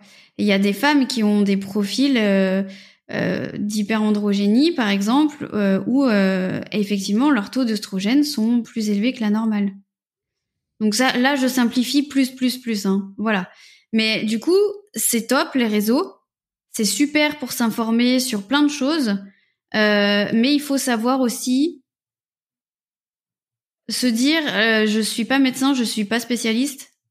Donc, je vais éviter de créer des posts sur arrête la pilule parce qu'elle n'est pas bonne pour ton corps. Parce que c'est pas parce que ouais, parce que c'est pas naturel. Parce que c'est pas, naturel ou parce que c'est pas bon pour ton corps. Non, en fait, tu, n'en sais absolument rien. Hmm. voilà, le- ça, c'est- ouais. ça dépend de chaque femme. L'idéologie ne se substitue pas à la, au bon sens, euh, à la, à la connaissance et puis à la santé, quoi. Par exemple. Oui, tout à fait. Je pense qu'il faut être très prudent euh, sur euh, sur ce qui est dit sur les réseaux quand euh, c'est pas généralisable et que ça touche ça, ça touche à des traitements, ça touche à des pathologies euh, très particulières. euh. Alors ça, bien sûr, ça, je pense que tout le monde euh, sera d'accord. Si, si, si on n'est pas d'accord, je pense que maintenant, enfin, si on n'était pas d'accord sur ça, je pense que maintenant on l'est. Tout le monde va dire forcément, ben oui, effectivement, c'est du bon sens. Si on prend un cas, euh, cette fois-ci, un cas euh, euh, concret de quelqu'un qui n'a pas a priori de problématique. Tu vois, une femme, une femme. je pense pas qu'il y ait des Mhm. hommes qui me prennent la pilule encore. Donc une femme qui n'a pas de problématique de cycle, euh, tout va bien, euh, mais voilà, elle prenait la pilule jusque-là et elle se dit j'en ai marre parce que finalement ça me semble pas naturel entre guillemets. Euh, voilà, j'ai vu des, j'ai vu un petit peu ce qui se passe, etc. J'en ai peut-être plus besoin, ou je- je- j'ai plus envie d'en avoir besoin. J'ai envie de faire différemment en termes de contraception. Bon, ça, d'accord, c'est son choix. Donc, c'est ok. Je veux dire, Ah oui, tout à fait. Après, il y a aussi quelque chose avec la pilule, et là, je vais peut-être lancer un pavé dans la mare, hein. Mm. mais concrètement, il y a certaines euh, générations de pilules euh, euh, avec lesquelles la libido euh, s'approche de zéro, quoi, parce que la testostérone est trop basse, et les oestrogènes aussi. Donc, il faut encore euh, trouver quelque chose qui est bah, adapté à soi.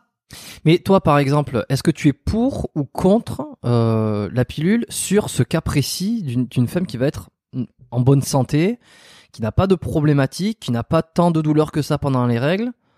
Est-ce que tu vas te dire, bah, est-ce que tu vas, toi personnellement, tu te dirais plutôt, bah, il vaut mieux ne pas la prendre parce que ça chamboule hormonalement pour quasiment rien? Ou alors, c'est pas si grave, euh, si ça t'arrange, euh, que- quel est ton avis quoi? Bah, disons que ça dépend de l'intimité de la personne, tu vois. bah, est-ce que sa libido, elle va bien Euh, Est-ce que euh, Oui, c'est que priori. a- un a- problème pour elle euh, tous les jours de prendre la pilule? Est-ce que tu vois, il y a plein de problématiques à, à prendre en compte? Est-ce qu'elle fait des compétitions sportives et du coup, ben la pilule c'est très pratique parce que bah, tu sais quand tu quand t'as tes règles euh, le jour de ta compétition euh, des championnats de France ou d'Europe. euh, euh, bah finalement euh, c'est- dans ton contexte de vie c'est c'est pas terrible. Donc ça dépend. Ça dépend vraiment. Je peux pas te dire là pour ou contre comme ça. Il faut que tu me détailles vraiment un cas euh, Un cas ultra, ultra, ultra précis quoi. ah bah ouais. Ok. Euh, quand, quand tu prends la pilule, euh, de manière générale, c'est beaucoup d'hormones que tu, que, tu, que tu prends, que tu mets dans ton corps, et c'est pas des vraies règles, hein, on est, on est d'accord. Hein, c'est des hémorragies oui c'est pas des vraies règles. En fait c'est des c'est juste des hormones de substitution et donc tes taux hormonaux sont régulés euh, un peu à la baisse. Enfin ça dépend ça dépend des types de hum, contraceptifs Et sachant T'as des que contraceptifs pour lesquels c'est c'est linéaire, enfin c'est tout le temps la même chose. Mm. D'autres où tu vas avoir des, des phases différentes, d'autres où tu vas la prendre en continu et du coup t'auras jamais de règles. Enfin tu vois. Ok. Très bien. Euh, un, un dernier point quand même sur. euh, on était sur le sport, un peu le, le bodybuilding aussi. Euh, T'as un avis euh, sur euh, la prise de, de stéroïdes anabolisants? Enfin un avis. C'est pour toi c'est l'aberration absolue ou alors c'est encore une fois en fonction des objectifs et ça peut se tolérer? Même si c'est difficile à dire ça tolérer. Pour euh, Ouais, c'est dur à dire. C'est dur à dire. Euh, je t'avoue que j'ai vraiment pas beaucoup de connaissances sur les stéroïdes, à part justement mes, mes études de, de Bayesian. Donc euh, et c'est voilà, c'est un chapitre. Hein. Ouais. Mais par Euh, exemple, toi, dans ton entourage ou, ou des personnes, est-ce que tu as des personnes qui sont venues vers toi, qui avaient fait de la compétition de, de donc de, de, de, de, de body, quoi, de, de musculation, euh, qui avaient Ouais. utilisé des, des produits dopants et qui se retrouvent dans un dans une anarchie hormonale interne euh, et qui forcément Euh, impacte le cycle. Non. Bah Alors personnellement, on n'est jamais venu me voir pour cette problématique. Euh, une femme n'est jamais venue me voir pour, euh, pour une problématique de stéroïdes ou un homme d'ailleurs. Euh, pff, franchement, d'un avis personnel, hein, mais c'est vraiment personnel comme avis. Non, mais on discute, on, personne ne nous je- écoute. Ouais, je. Je suis pas trop pour ce genre de prise. Enfin, tu vois, je, moi, le sport, je l'aime parce que j'aime le sport et et je, je, trouve ça fou quand même de de vouloir, euh, enfin, d'en arriver à ce point-là pour euh, pour la compète, pour euh, pour changer, pour modifier son corps en fait. Mmh. Mais après, je pense, je peux comprendre que certains soient tellement compétiteurs, tu vois, et veuille tellement réussir dans ces domaines-là que ben il, se lance quoi. Hmm. Mais voilà, je suis pas. T'es pas certaine. Évidemment. Ouais, ouais, je sais pas. Non. comment on peut être pour Je sais pas. J'avais enregistré. Euh... Enfin, pour pour absolument quoi. Après euh, c'est voilà, c'est c'est chacun fait ce qu'il veut, mais en, toute euh, en toute bonne conscience, c'est toujours mieux. Euh, C'était avec Florent d'Horizon que j'avais enregistré euh, l'épisode 105, le podcast où lui c'est un, un, préparateur physique et qui justement il prend des des femmes en, en, préparation, mais jamais mhm. jamais pour produit dopant. C'est c'est alors j'invite pour ceux qui qui connaissent pas trop à aller écouter cet épisode parce qu'il y avait eu un, bon passage. L'épisode est long, hein, il fait il fait je pense plus de 3 heures ou en tout cas pas loin de 3 heures et on avait parlé à un moment donné, il y avait un grand passage sur euh, qu'est-ce qu'il avait vu lui en termes de, euh, de problématiques de stéroïdes chez les femmes. Euh, déjà les, les, les, les, problématiques que ça peut engendrer, les signes physiques, les signes psychologiques, et puis il a vu quelques anecdotes, tout ça. donc peut-être ceux qui vont tomber sur cet épisode et qui connaissent pas trop, qui, connaissent un peu le body mais qui veulent en savoir un peu plus sur sur ça, l'épisode 105, ça sera dans les notes pour ceux qui veulent aller chercher. Mais toi t'as pas, ouais, ouais t'es, t'es, pas t'es pas là. Et pourtant je, je trouve que tu t'apparais souvent dans les enfin c'est pas que t'apparais mais euh, on parle de toi on te on te connaît on, on te t'es visible t'es là dans le milieu du fitness tu vois. Et donc souvent fitness body produit il y a qu'un pas ah oui mais après tu vois je je juge je ne juge personne. C'est-à-dire que si on vient me voir et qu'on me dit voilà euh, Barbara j'ai pris des stéroïdes etc euh, qu'est-ce que tu penses que là je devrais faire? Enfin qu'est-ce que voilà je je j'ai pas de jugement tu vois chacun fait ce qu'il veut en fait avec sa santé avec euh, son activité physique et son alimentation. Moi moi ce que j'essaye de faire c'est surtout d'informer avec ce que je sais. Euh, pour que les gens peut-être évitent de faire des des bêtises qu'ils pourraient regretter. Oui. euh, mais tu vois je ouais je je j'ai pas de jugement euh, j'ai pas de jugement particulier. Moi, de moi personnellement, je ne prendrais pas de, je ne prendrais pas de, de stéroïdes, mais, euh, c'est c'est un jugement personnel. Et si on me demande, bah voilà, c'est pas quelque chose que je conseillerais. Oui, non, mais c'est sans, juger, sans juger, je suis d'accord, mais c'est ça n'empêche pas. Euh, enfin, en ce qui me concerne, je, ne vais pas juger. Ouais, je vais pas juger, mais bon, ça m'empêche pas de trouver ça débile. Mais factuellement, c'est pas, c'est c'est pas un jugement, c'est débile. C'est euh, si tu pèses le pour les contre. Mm. après, je veux dire, l'homme est débile. Hein, je veux dire, il y a, un tas de trucs que je fais qui sont débiles. Tu vois, donc. Euh... Mm. Ouais. Bon, je mais c'est potentiellement plus dangereux pour la santé de prendre des stéroïdes que de faire, euh, que... de faire des trucs un peu débiles parfois. Euh, ouais, c'est ça. Bon. Euh... Écoute, je voulais aborder la pilule, donc c'est bon. Un peu les, les, les, stéroïdes, tout ça. Est-ce qu'on qu'on a oublié quelque chose? Est-ce qu'il y a quelque chose sur lequel tu as envie d'insister un petit peu plus, sur lequel je je suis je suis pas passé ou au contraire je suis passé trop vite? Sur le cycle, la santé euh... Non, il me semble pas. Il me semble pas. Euh, je pense que j'ai eu un, échange très intéressant, donc je te remercie. Bon, j'espère ne, ne, pas t'avoir trop brusqué avec euh, certaines questions ou certaines euh, oh, brusquées. Non, mais des fois, tu sais, je, je sais qu'on me dit après, des fois, je suis un peu dans la confrontation sur certains certains trucs, certains sujets, euh, mais c'est pour essayer de faire émerger quelques trucs. Euh... Non, mais tu vois, c'est intéressant. Euh, du coup, je, je vais aller lire plus sur les différences hommes-femmes, mais sur la vitesse de progression, tu vois. Euh, oui, parce que, voilà, j'ai quelques notions, mais du coup, c'est à préciser. voilà, mais sinon, non, moi, moi, me confronter, enfin, me confronter, je veux dire on n'a pas tous le même avis, on n'a pas tous les mêmes connaissances et justement, ben, ce qui est intéressant, c'est d'en discuter et de et de, de, comprendre euh, pourquoi l'autre euh, pense telle chose euh, ou pas. voilà. Non, et puis je trouvais ça plutôt pertinent de, de, parler avec toi parce que t'en fais quand même ton cheval de bataille, entre guillemets, enfin même si tu t'occupes pas que de ça, mais euh, euh, bon voilà, tu cumules des connaissances là-dessus, sur l'alimentation aussi beaucoup, et puis que tu vas mettre au service euh, ben, du sport, de, de, la santé, de, du cycle, mais pas que, tout ça. Et, euh, et justement, t'es là, est-ce que tu peux m'en parler 30 secondes Alors pourquoi ce nom, t'es là déjà? C'est marrant que tu me demandes. Je crois que ça, je sais pas si c'est la première fois qu'on me demande. Ah ouais euh, t'es là parce que euh, j'ai contracté en fait. Euh, t'es là. T'es es là. Euh, t'existes quoi. Voilà. C'était un petit clin d'œil. Ouais, c'est si tu veux, c'est un petit clin d'œil. Je, je pense que t'es au courant, mais j'ai fait de l'anorexie, beaucoup d'anorexie, et j'ai force, enfin, j'ai été en aménorrhée. Été en aménorrhée et c'est un peu mes recherches qui m'en ont sorti. Le tout début de mes recherches. Parce qu'il y avait personne euh, qui te proposait euh, une aide là-dessus ou? Bah en fait, les médecins te disent euh, attendez, ça va revenir. Sauf que si t'attends, tu peux attendre très longtemps. Si tu ne fais pas ce qu'il faut en tout cas. Voilà.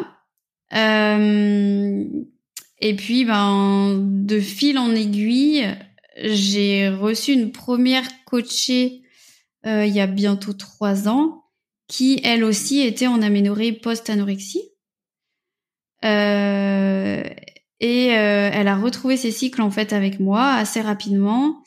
Et ça, ça s'est vraiment enchaîné naturellement où j'ai eu beaucoup beaucoup de demandes, de questions petit à petit sur les réseaux. Et j'ai poussé les recherches et c'est là que euh, j'ai proposé, euh, enfin j'ai demandé en fait à ma communauté si ça les intéressait que je propose un, espèce d'accompagnement. Et j'ai eu beaucoup de retours positifs et euh, et un petit noyau de femmes de ma communauté qui m'ont soutenu pendant les presque un an que j'ai créé Tela. Et voilà, en fait, c'est comme ça que ça s'est fait. Euh, et du coup, ben, pour t'expliquer un petit peu, donc t'es là, c'est euh, cinq modules euh, d'explication euh, et de conseils sur l'aménorrhée hypothalamique. Donc ça va du diagnostic, diagnostic conséquences de l'aménorrhée à ben, l'impact du stress, les hormones de l'appétit, et puis ce qui crée exactement l'aménorrhée, donc expliquer en détail, détail. Euh, ce qui est dit dans la littérature, donc euh, sur euh, comment sortir de l'aménorrhée, les études de les études qui qui suivent des femmes à long terme et à plus court terme, parce que bah, pour te dire, il existe une étude randomisée contrôlée, donc c'est te dire. Euh, et un module spécifique aussi sur l'alimentation en aménorrhée et après aménorrhée, parce que pour moi c'est pas tout à fait la même chose. Voilà. Et puis, bah, forcément, comment gérer euh, son activité physique, comment gérer son alimentation en fonction de son activité physique, et un groupe euh, d'échange et de et de soutien sur lesquels je fais des lives, euh, des, des rencontres en visio, etc. pour les booster parce que en fait, enfin, je, je, me rends compte que la, la force de Tela, c'est oui effectivement, ben, comprendre ce qu'est l'aménorrhée et comprendre comment il faut en sortir, mais c'est long c'est un chemin qui est pas simple. Euh, ça se fait pas du jour au lendemain. Euh, et puis tu vis tellement de tellement de choses finalement pendant ta, ton chemin de guérison que si t'es pas soutenu, ça peut être euh, très difficile. Et je trouve que la force de Tela, c'est euh, c'est les conseils, mais c'est aussi surtout la, la force du groupe quoi. On est presque 100 sur Facebook. Donc, euh, et c'est, juste génial à quel point je vois qu'elles euh, elles progressent et elles se soutiennent entre elles. Euh, c'est juste incroyable, quoi. Elles s'envoient des, elles s'envoient des colis. Il y en a qui se rencontrent. c'est, c'est, c'est ouf, ouais. Et juste sur le fonctionnement de la tu vois, je pense que c'est une question qui, qui, qui je, je, dont je suis pas passé. Rapidement, sans rentrer dans les détails. On va pas, on va pas refaire le, le contenu de, de ta formation, de ton programme. euh, C'est juste pour Mhm. comprendre un peu. Et ça, c'est à titre aussi personnel, tu vois. C'est pas que pour euh, les auditeurs. C'est aussi pour moi. J'ai envie de le savoir. Qu'est- Qu'est-ce qui se passe physiologiquement lorsqu'il n'y a plus de règles? C'est quoi? C'est qu'il y a plus d'ovulation, il y a plus d'hormones? Il y a plus quoi qui- d'hormones. C'est quoi qui déclenche? Euh, C'est-à-dire que euh, c'est l'hypothalamus en fait qui court-circuite euh, la production hormonale parce que il se dit que ben c'est pas le moment de se reproduire quoi, Donc il y a plus d'ostrogène? Il y a plus d'ostrogène? quasiment plus. Ce qui fait que Il y a plus, il y a plus de LH. La LH est quasiment euh, à zéro. donc il y a plus d'ovulation non plus. Il peut y avoir ovulation.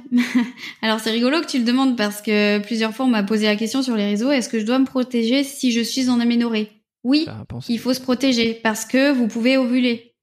Il peut y avoir ovulation avant le retour de règles et ce qui s'est passé sur Tella, euh, de manière euh, surprenante, je pensais pas que ça arriverait si tôt, mais en début janvier, j'ai une femme de Tella qui est tombée enceinte avant son retour de règles. Donc elle a ovulé.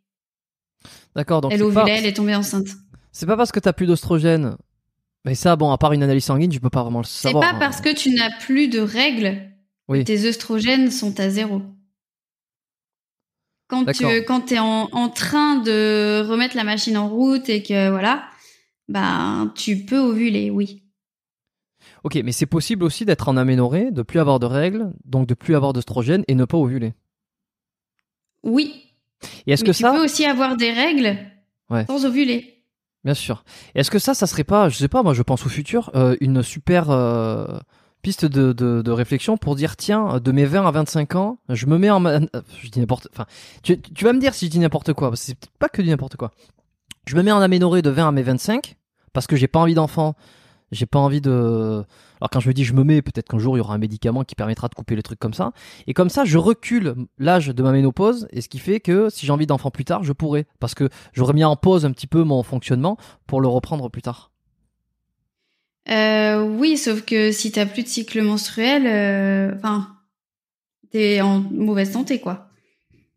Tu risques, bah, t'as plus de développement, enfin, ton ton turnover osseux, il est impacté. Enfin, tu vois, c'est ce que je te disais, l'aménorrhée, ton système immunitaire est potentiellement impacté. Te mettre en aménorrhée, c'est-à-dire? Je sais pas, hein, je sais pas. Je sais pas. Euh, coupe- tu veux dire couper euh, la production d'ovules, c'est ça? Ouais, ouais, non, mais tu vois, je suis en Pour train de. euh, préserver ton stock. Exa- exactement, exactement. Ouais, c'est ça. Euh, bah déjà je pense pas que ce soit possible physiologiquement Ouais. En tout cas, euh, et puis mais, ben non surtout ne vous mettez pas en aménorrhée s'il vous plaît Ouais, non, non, mais c'est pathologique, c'est ça. C'est que c'est pas, c'est pas. Et peut-être Ah qu'un jour il euh. existera un, un médicament ou il existera une façon peut-être de, de, de, de mettre en pause euh, le, le cycle, mais tout en gardant, euh, je sais pas, des hormones ou que tout fonctionne bien, sauf ça. Peut-être qu'un jour ça existera. Je sais pas. Est-ce que tu, peut-être tu réfléchis à des trucs comme ça futurs sur, euh, sur des progrès Euh, euh alors je t'avoue que non je m'étais jamais posé la question Ah bah moi je me pose toutes sortes de questions. Tu sais, des fois je vais loin. ok. Et, et non mais oui c'est c'est intéressant euh, enfin c'est intéressant Euh, ce qui est intéressant c'est ce que tu abordes sur le, le stock des ovules mais après ça on on a encore peu de recul euh, là-dessus Et t- toi, quand t'as, hum, alors quand t'as démarré, tu t'as pas trouvé trop de, de personnes à qui te confier. Aujourd'hui, t'essaies de prendre ce rôle-là, enfin te confier. Euh, C'est-à-dire que tes info- les informations, lorsqu'il t'est arrivé euh, tes problématiques, t'as été les chercher, tu t'es, tu t'es un peu sorti les doigts, comme on dit, euh, parce que t'avais ta personne qui t'accompagnait. Aujourd'hui, tu veux proposer ce qui t'a manqué quand t'as eu des problèmes? C'est ça? Euh, oui et non. Euh, Enfin, oui et non. Si tu veux, alors moi j'ai quand même été après assez bien accompagnée euh, en gynéco. Donc j'ai eu de la chance, mais c'est vrai que bah avant de retrouver mes cycles, j'étais très seule et je me posais beaucoup de questions. Donc en ça oui, Euh, mais c'est quand même beaucoup plus ce que je donne dans Tela. Euh, parce qu'il y a énormément de choses que je ne savais pas et que j'aurais aimé savoir en Mhm. fait pour guérir. Hum, ouais et euh, ouais ce que je veux offrir c'est vraiment un, un soutien régulier, euh, des échanges, une vraie communauté quoi, de de femmes qui veulent s'en sortir et qui si elles ont des troubles du comportement alimentaire se sentent aussi soutenues même si évidemment euh, t'es là, c'est pas un suivi euh, psychothérapique, euh, c'est, enfin tu vois, je donne des pistes pour euh, pour ça aussi, pour s'en sortir. Euh, mais vraiment une communauté de femmes qui qui veulent euh, exister enfin quoi. Parce que quand tu guéris de la, de c'est la renaissance. c'est vraiment bah t'es t'es ouais c'est une renaissance ouais. Et tu sens que dans le, en, en termes médical où il n'y a pas grand chose, c'est que les, les, femmes que tu vois qui viennent te voir en aménorrhée, elles te disent en fait euh, personne n'est capable de m'aider, il n'y a pas, je trouve pas d'interlocuteur hein, qui. Je t'avoue que ça fait des mois que je j'essaye de faire une liste de médecins Ouais. qui sont euh, qui sont ouverts et qui sont informés sur l'aménorrhée et j'en Mm. trouve très très peu. Donc euh, c'est compliqué. C'est compliqué. Euh, je vais essayer de, de contacter. euh, j'ai euh, j'ai en tête euh, une ou deux gynécos euh, qui travaillent avec des sportives. Et puis, ben, je te disais, le médecin du sport que j'ai rencontré euh, la semaine dernière, lui qui euh, qui travaille au ballet du Capitole à Toulouse. Euh, parce que j'ai j'ai donné des conférences euh, dans, dans, des, dans des écoles de danse euh, sur Toulouse. T'habites à Bordeaux, toi? Euh, voilà. Alors j'habitais à Bordeaux, maintenant je suis sur Albi. Ok, bon, bah, t'es proche de Toulouse comme ça. Toujours. ouais. Ok. Euh, et t'as des idées pour le futur, des projets, des, des choses? Est-ce que c'est t'as envie de te diriger encore plus là-dedans? Peut-être essayer de faire, euh, comme on dit, euh, changer les mentalités, euh, enfin changer, non, peut-être faire évoluer ou, euh, enfin, j'aime pas trop ces mots parce que c'est tellement, euh, Oui. ça veut tout rien dire. Non mais, Mais que disons apporter des informations, essayer de faire progresser, euh, voilà, les prises en charge, les, les connaissances. Bah ouais, écoute, moi j'ai extrêmement envie de, continuer à à, transmettre euh, des informations, à peut-être former des gens, euh, rencontrer des professionnels dans ce milieu, euh, ça c'est clair. J'ai très envie de faire ça. Et puis ben ouais, je pense que le futur de Tela aussi, tu vois, c'est euh, une, une communauté de femmes, mais pas que de femmes qui qui sont en aménorrhée hypothalamique, mais des femmes qui ont des difficultés avec euh, leur rapport avec la nourriture, avec leur corps, avec leur activité physique, euh, et juste euh, les amener à être mieux, leur donner euh, plein de connaissances sur l'alimentation, sur comment comment le comment l'adapter à leur activité physique et puis bah à leurs objectifs si elles ont un objectif par exemple de perte de poids ou de prise de muscle des choses comme ça. Euh, voilà ce sera déjà pas mal je pense. Dans le contexte, euh, dans ce contexte-là, euh, troubles alimentaires, euh, anorexie, tout, tout ce que tu vois, euh, quand tu vois des publicités, des pancartes, des comptes, euh, des man mannequins XXL, body positive, euh, bouffer tout ce que vous voulez, tout ça. Bon, je- Mm. Déjà, je suis, mon truc est un peu biaisé. Mais quand tu vois tout ça, toi, tu dis oui, il en faut plus, ou alors euh, on est sur un délire complètement opposé là. Euh, moi je dis il faut arrêter la connerie ah non désolé d'être aussi cash hein. Ah non, mais tu l'avais pas dit, je l'aurais dit donc. Ça tombe bien. Non, non, non, non. euh, je pense que les gens ne savent pas de quoi ils parlent en fait, Euh, et que c'est extrêmement dangereux de potentiellement dangereux de de propager des messages euh, de tels messages. C'est les- tu vois, il y a aussi euh, les femmes en aménorrhée entendent parfois sur les réseaux, oui, il faut que tu manges euh, plus de plus de bah, en gros plus de produits ultra transformés, euh, plus de ci, plus de ça, euh, euh, mange du gras, machin. Oh. Mais Oh, en oh, fait, c'est c'est que des c'est que des préjugés et des c'est de la non connaissance du sujet. Hmm. Du sujet et de et de l'alimentation et de comment fonctionne euh, le corps et surtout c'est compliqué de de dire, enfin, de donner de tels conseils, je pense, à des femmes qui potentiellement sont plus susceptibles, tu vois, plus susceptibles ou ont des troubles du comportement alimentaire. Le but de l'aménorrhée, c'est de guérir et d'avoir un rapport sain, enfin sain, d'avoir un, un rapport apaisé à la nourriture, de pas se prendre la tête. Je dis pas qu'il faut euh, euh, manger. euh, Enfin, j'ai rien contre contre euh, un burger euh, de temps en temps, même si c'est chez McDo ou quoi que ce soit. Enfin, tu vois, faut pas être dans les extrêmes.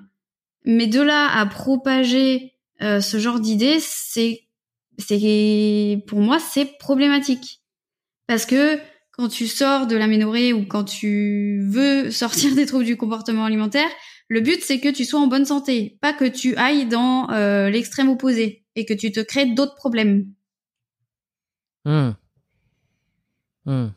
Et est-ce que c'est tellement extrême de, finalement de dire euh, de dire que ne pas bouffer, de ne, jamais manger McDo, euh, parce qu'aujourd'hui tu dis à quel, si tu dis à quelqu'un, tiens, ne mange plus jamais McDo, McDo hein, ou, ou autre chose, mais prenons McDo, Oui. euh, on, on va de suite te répondre, mais t'es t'es un extrémiste.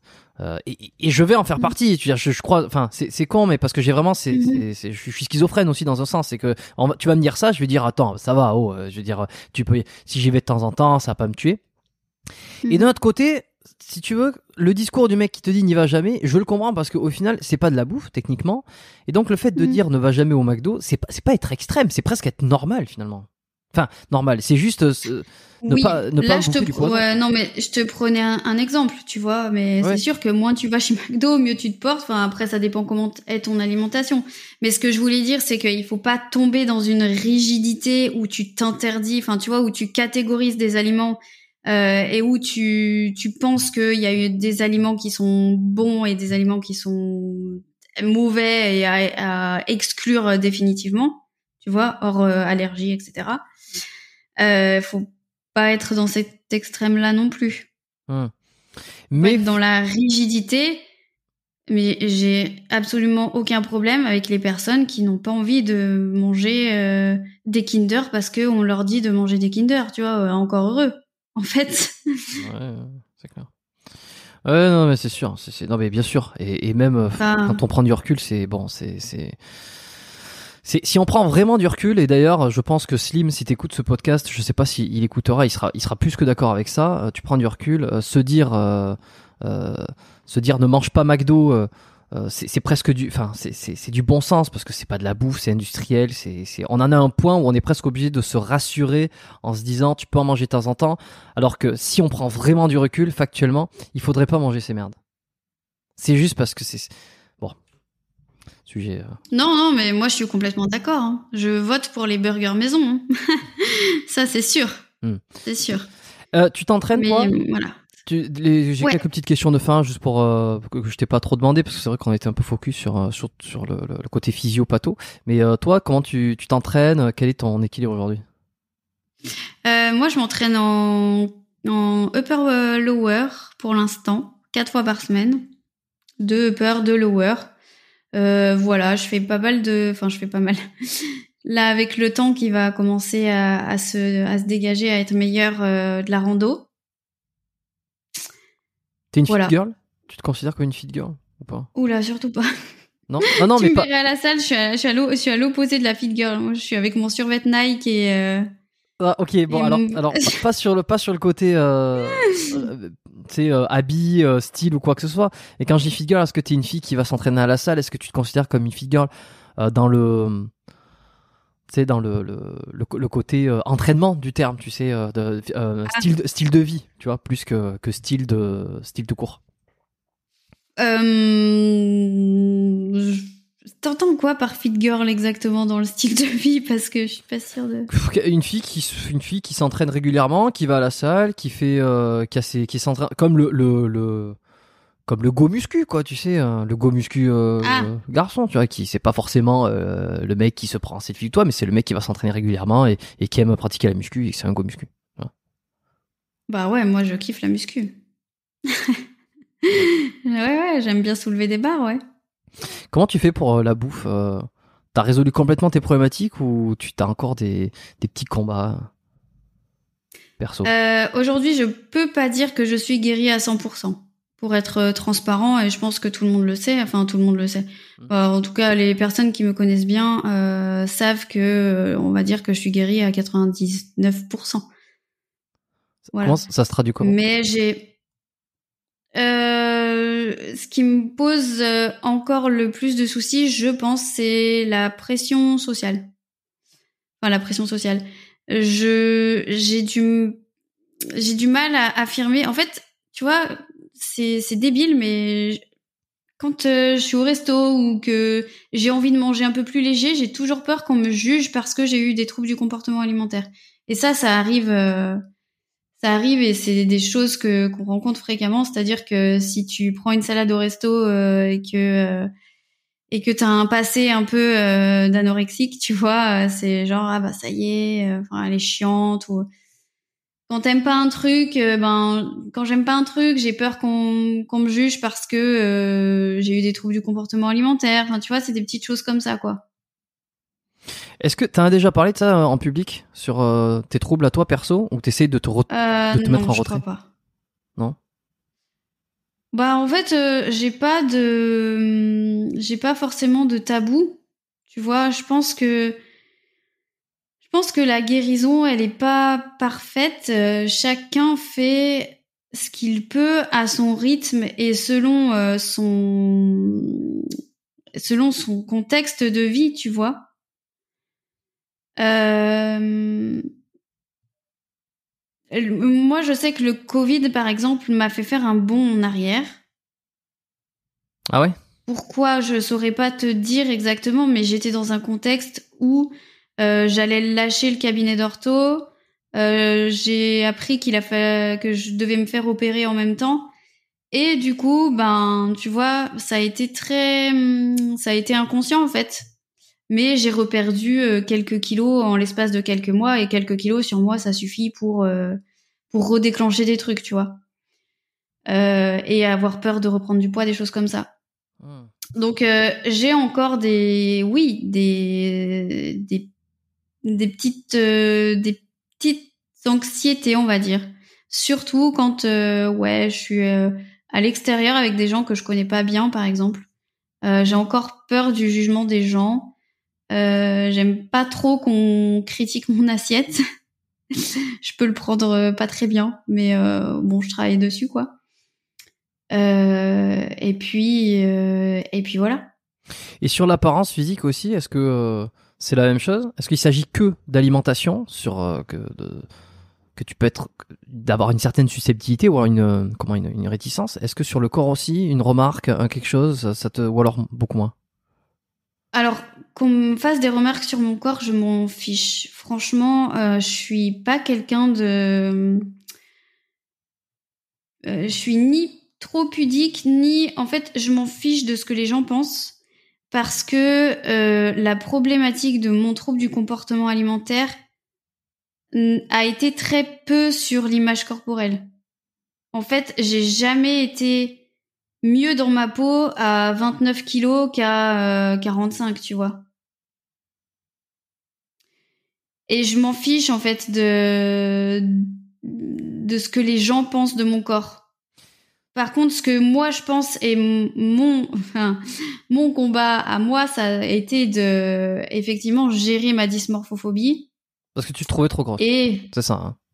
Ah oui, bah tu sais quand euh, quand t'es quand t'es anorexique, euh, enfin moi à 30 kilos, je me trouvais grosse, hein. Donc euh, comment ça se passe dans la tête quand tu quand tu vois J'essaie de, j'essaie de comprendre, tu vois. Je, je me demande comment c'est quand tu, mm. tu te trouves trop. Je, je, peux comprendre la dysmorphobie. J'avais enregistré un épisode il y, a, il y a longtemps sur les troubles euh, justement de, de, la vision de soi. Les, les... Euh, mais tu vois, toi qui l'as vécu, quand tu te compares à une copine à toi qui, par exemple, euh, a beaucoup de succès, ou alors à, ces, à ces, photos de femmes qui ont des, qui ont, qui ont un certain physique, est-ce que tu, tu te vois par rapport à elle? Tu te dis, je suis trop grosse par rapport à elle euh, bah déjà, j'essaye d'éviter de me comparer si tu veux. non, mais pas, pas bah, maintenant. Hein. pas, maintenant, mais tu avant, quand, avant, quand t'étais dans ce, dans avant. Ce ouais. euh, je, non, je me comparais pas quand j'étais en. Franchement, euh... c'était juste euh, moi mon. Tu sais, quand t'es dans l'anorexie, ton but c'est maigrir. C'est tout. C'est juste disparaître. C'est que la balance descende, descende, descende. Ça, c'est. Euh, c'est c'est ce qui fait le. C'est ce qui ouais, c'est vraiment une addiction à la maigreur, tu vois. Mais ça vient de quelque part, ça, de d'une vision, d'une envie de ressembler à quelque chose, de de de, le fait, la peur du gras, ça, ça vient d'où ce truc de se dire je veux descendre? Ça, vient chercher une mmh, raison quelque part, j'imagine. Mmh, concrètement, je pense que c'est plus un suicide programmé que autre chose.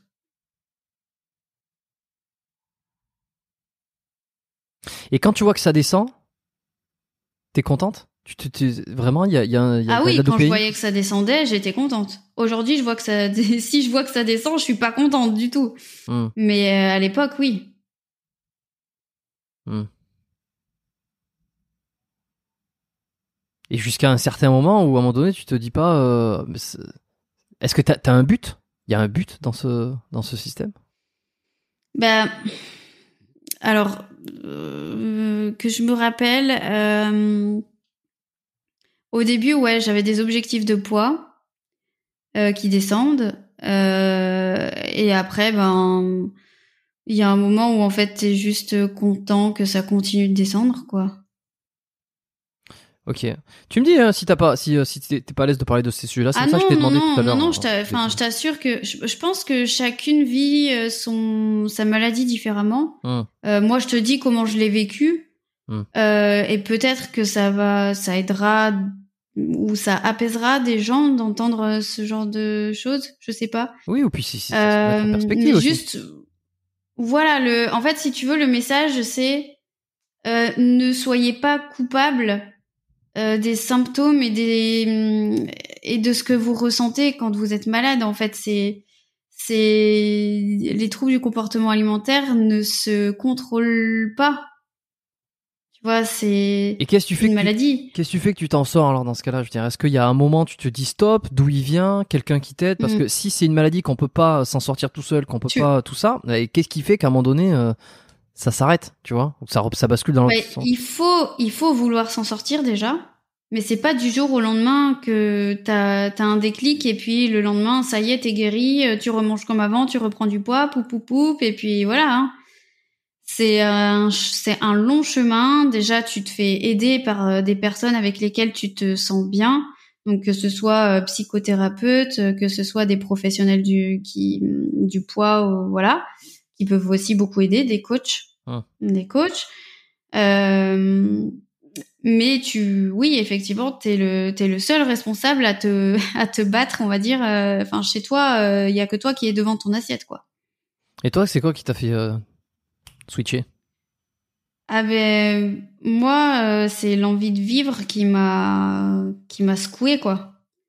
C'est que, ben, j'ai, j'ai rencontré des, des, personnes qui m'ont soutenue, j'ai voulu déménager et, euh, et à ce moment-là, je me suis dit, euh, je me suis juste promis que je ferais tout pour guérir et c'est ce que j'ai fait.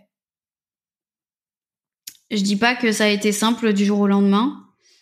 Euh, et je dis pas qu'il n'y a pas eu des périodes où ça a été euh, très très compliqué, mais euh, en tout cas le plus, enfin le le le quasiment le tout de la maladie est complètement derrière moi aujourd'hui. Est-ce que c'est pour ça que tout ce qui tourne autour du, fitness, ça te ou alors euh, pas, peut-être pas, ça, ça te touche ou euh, ça résonne en toi, euh, ces, restrictions alimentaires, tout ça, t'as l'impression que tu, tu connectes avec tout ce qui se passe là. Ouais, ça me touche, tu vois, de, de savoir qu'il y a des il y a des, des hommes et des femmes qui, euh, qui, qui ont des croyances alimentaires qui leur pourrissent la vie, euh, qui sont mal dans leur peau et qui pensent que pour perdre du poids, euh, il faut, il faut, enfin, il faut faire des trucs complètement farfelus. Ouais, c'est clair, ça me touche, ouais.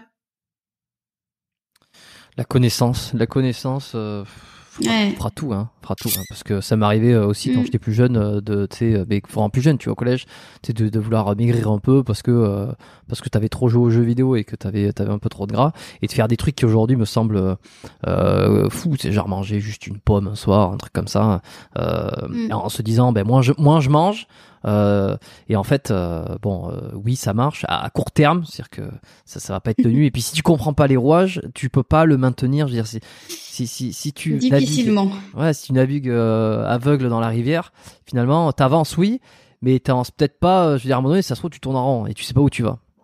et tu sais pas Mhm. comment ça fonctionne. Donc, euh, c'est sûr. Euh, bon, bah écoute, euh, ravi d'avoir euh, fait euh, ce podcast avec toi finalement. Euh, tu vois, bon, je pensais pas qu'on allait parler de jeux. À chaque fois, je sais pas de quoi on va parler, sauf les trucs que j'ai notés. Je pense qu'on a fait un bon tour. Euh, je vais te poser mes trois dernières questions de fin quand même, parce que j'ai envie euh, de conclure en bonne et due forme. Euh, Allez. si on pouvait revenir justement une dizaine d'années en arrière sur ton sur ton cas, tu vois, ça résonne un peu avec euh, les, les derniers Ouais. mots. Euh, c'est quoi le meilleur conseil que tu aurais eu besoin d'entendre? Euh,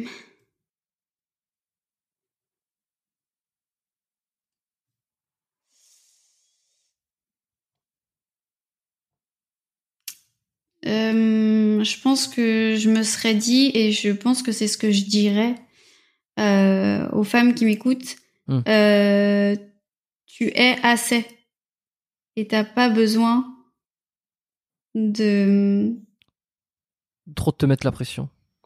De te mettre une pression de taré sur euh, ton physique, euh, tes projets professionnels, tes objectifs euh, d'activité physique pour être heureuse, épanouie et une personne qu'on apprécie pour autre chose.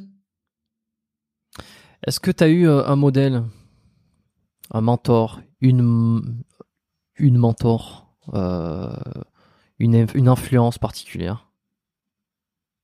Ou encore aujourd'hui là hein, que tu suis, que tu Euh... Non. À vrai dire, non.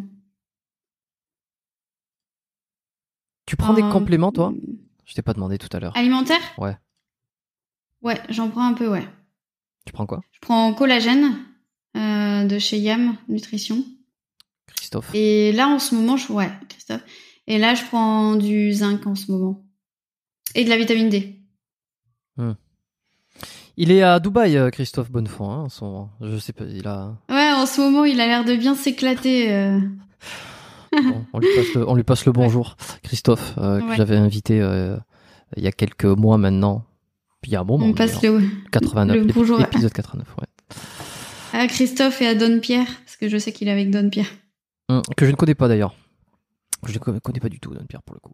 Euh, parfait. Un livre à recommander, que ce soit sur euh, les menstruations, euh, la physio euh, ou pas, un truc qui t'a que, que, que t'a marqué, que t'as beaucoup aimé. Et ça peut être euh, ça peut être Cyrano de Bergerac aussi, hein. Si t'as aimé Cyrano de Bergerac.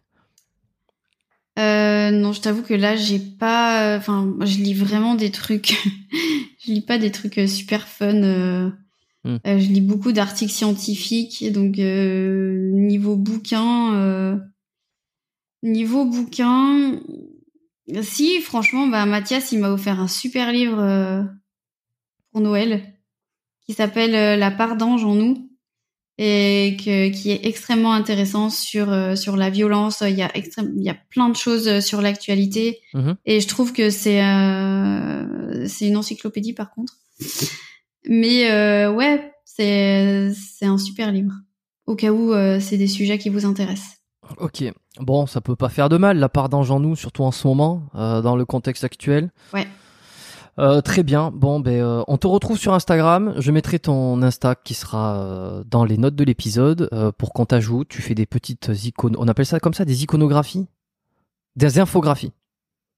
Pas mal. Ouais. C'est comme ça qu'on dit sur Instagram des, des infographies?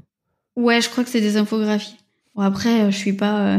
Non, non, mais c'est bien, c'est bien. euh, bah, qu'ils aillent regarder ton compte et puis si, si ça les intéresse, euh, alors hommes et femmes, mais je pense que ça va peut-être plus attirer et intéresser les femmes.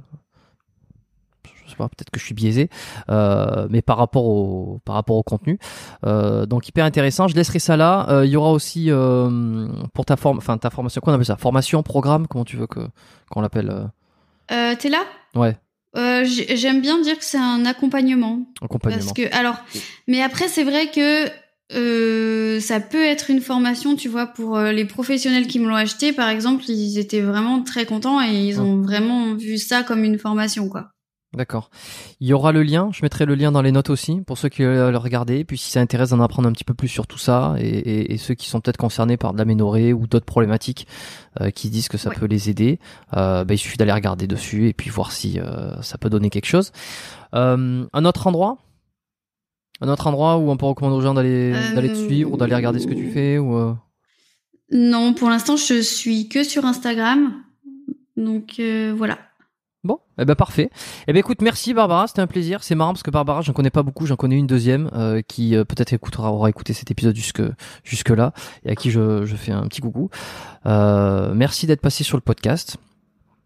Merci à Euh, toi. C'est très intéressant. Oui, bah j'essaye euh, de faire des, j'essaye de, de poser des questions. Enfin, j'essaye. Puis je me laisse aller aussi à ce que j'ai envie de savoir. En tout cas, Mhm. euh, on se retrouve la semaine prochaine. Je viens de terminer mon café là. Il me reste une dernière goutte, euh, deux heures. Voilà, deux heures pour mon café. J'ai jamais pris autant de temps. Euh, c'est un espresso, je précise, hein, pour ceux qui parce qu'ils sont euh, le podcast sera plus sur euh, sur YouTube. Il y aura il y aura des extraits probablement sur YouTube, mais en entier. Ils seront sur les toutes les plateformes de podcast. Euh, merci. On se retrouve la semaine prochaine, lundi prochain. Je vous dis pas de vous abonner, je vous dis pas de vous inscrire à la à la newsletter, je vous dis pas de partager ces épisodes en masse, puisqu'habituellement euh, vous le faites. Et si vous l'avez pas fait, continuez à le faire. Vous êtes gentils. Et euh, et puis voilà. D'ici là, portez-vous bien. Bye.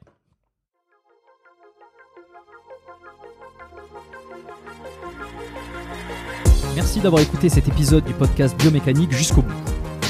Vous pouvez l'envoyer à deux de vos amis ou le partager sur vos réseaux sociaux. Merci également de lui mettre une note de 5 étoiles avec un petit commentaire sympa. C'est ce qui me permet de mieux ressortir dans les classements. Laissez-moi votre email sur biomécaniquepodcast.com slash lettres et je vous enverrai l'épisode de la semaine ainsi que la lettre biomécanique une fois par mois où je vous partage mes meilleurs conseils et recommandations.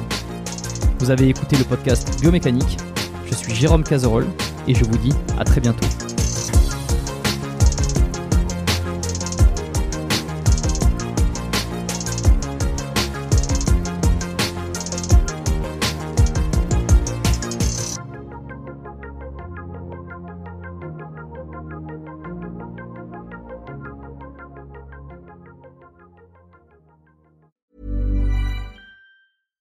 Even when we're on a budget, we still deserve nice things. Quince is a place to scoop up stunning high-end goods for 50 to 80% less than similar brands. They have buttery soft cashmere sweaters starting at $50, luxurious Italian leather bags, and so much more. Plus, Quince only works with factories that use safe, ethical, and responsible manufacturing. Get the high-end goods you'll love without the high price tag with Quince. Go to quince.com slash style for free shipping and 365-day returns.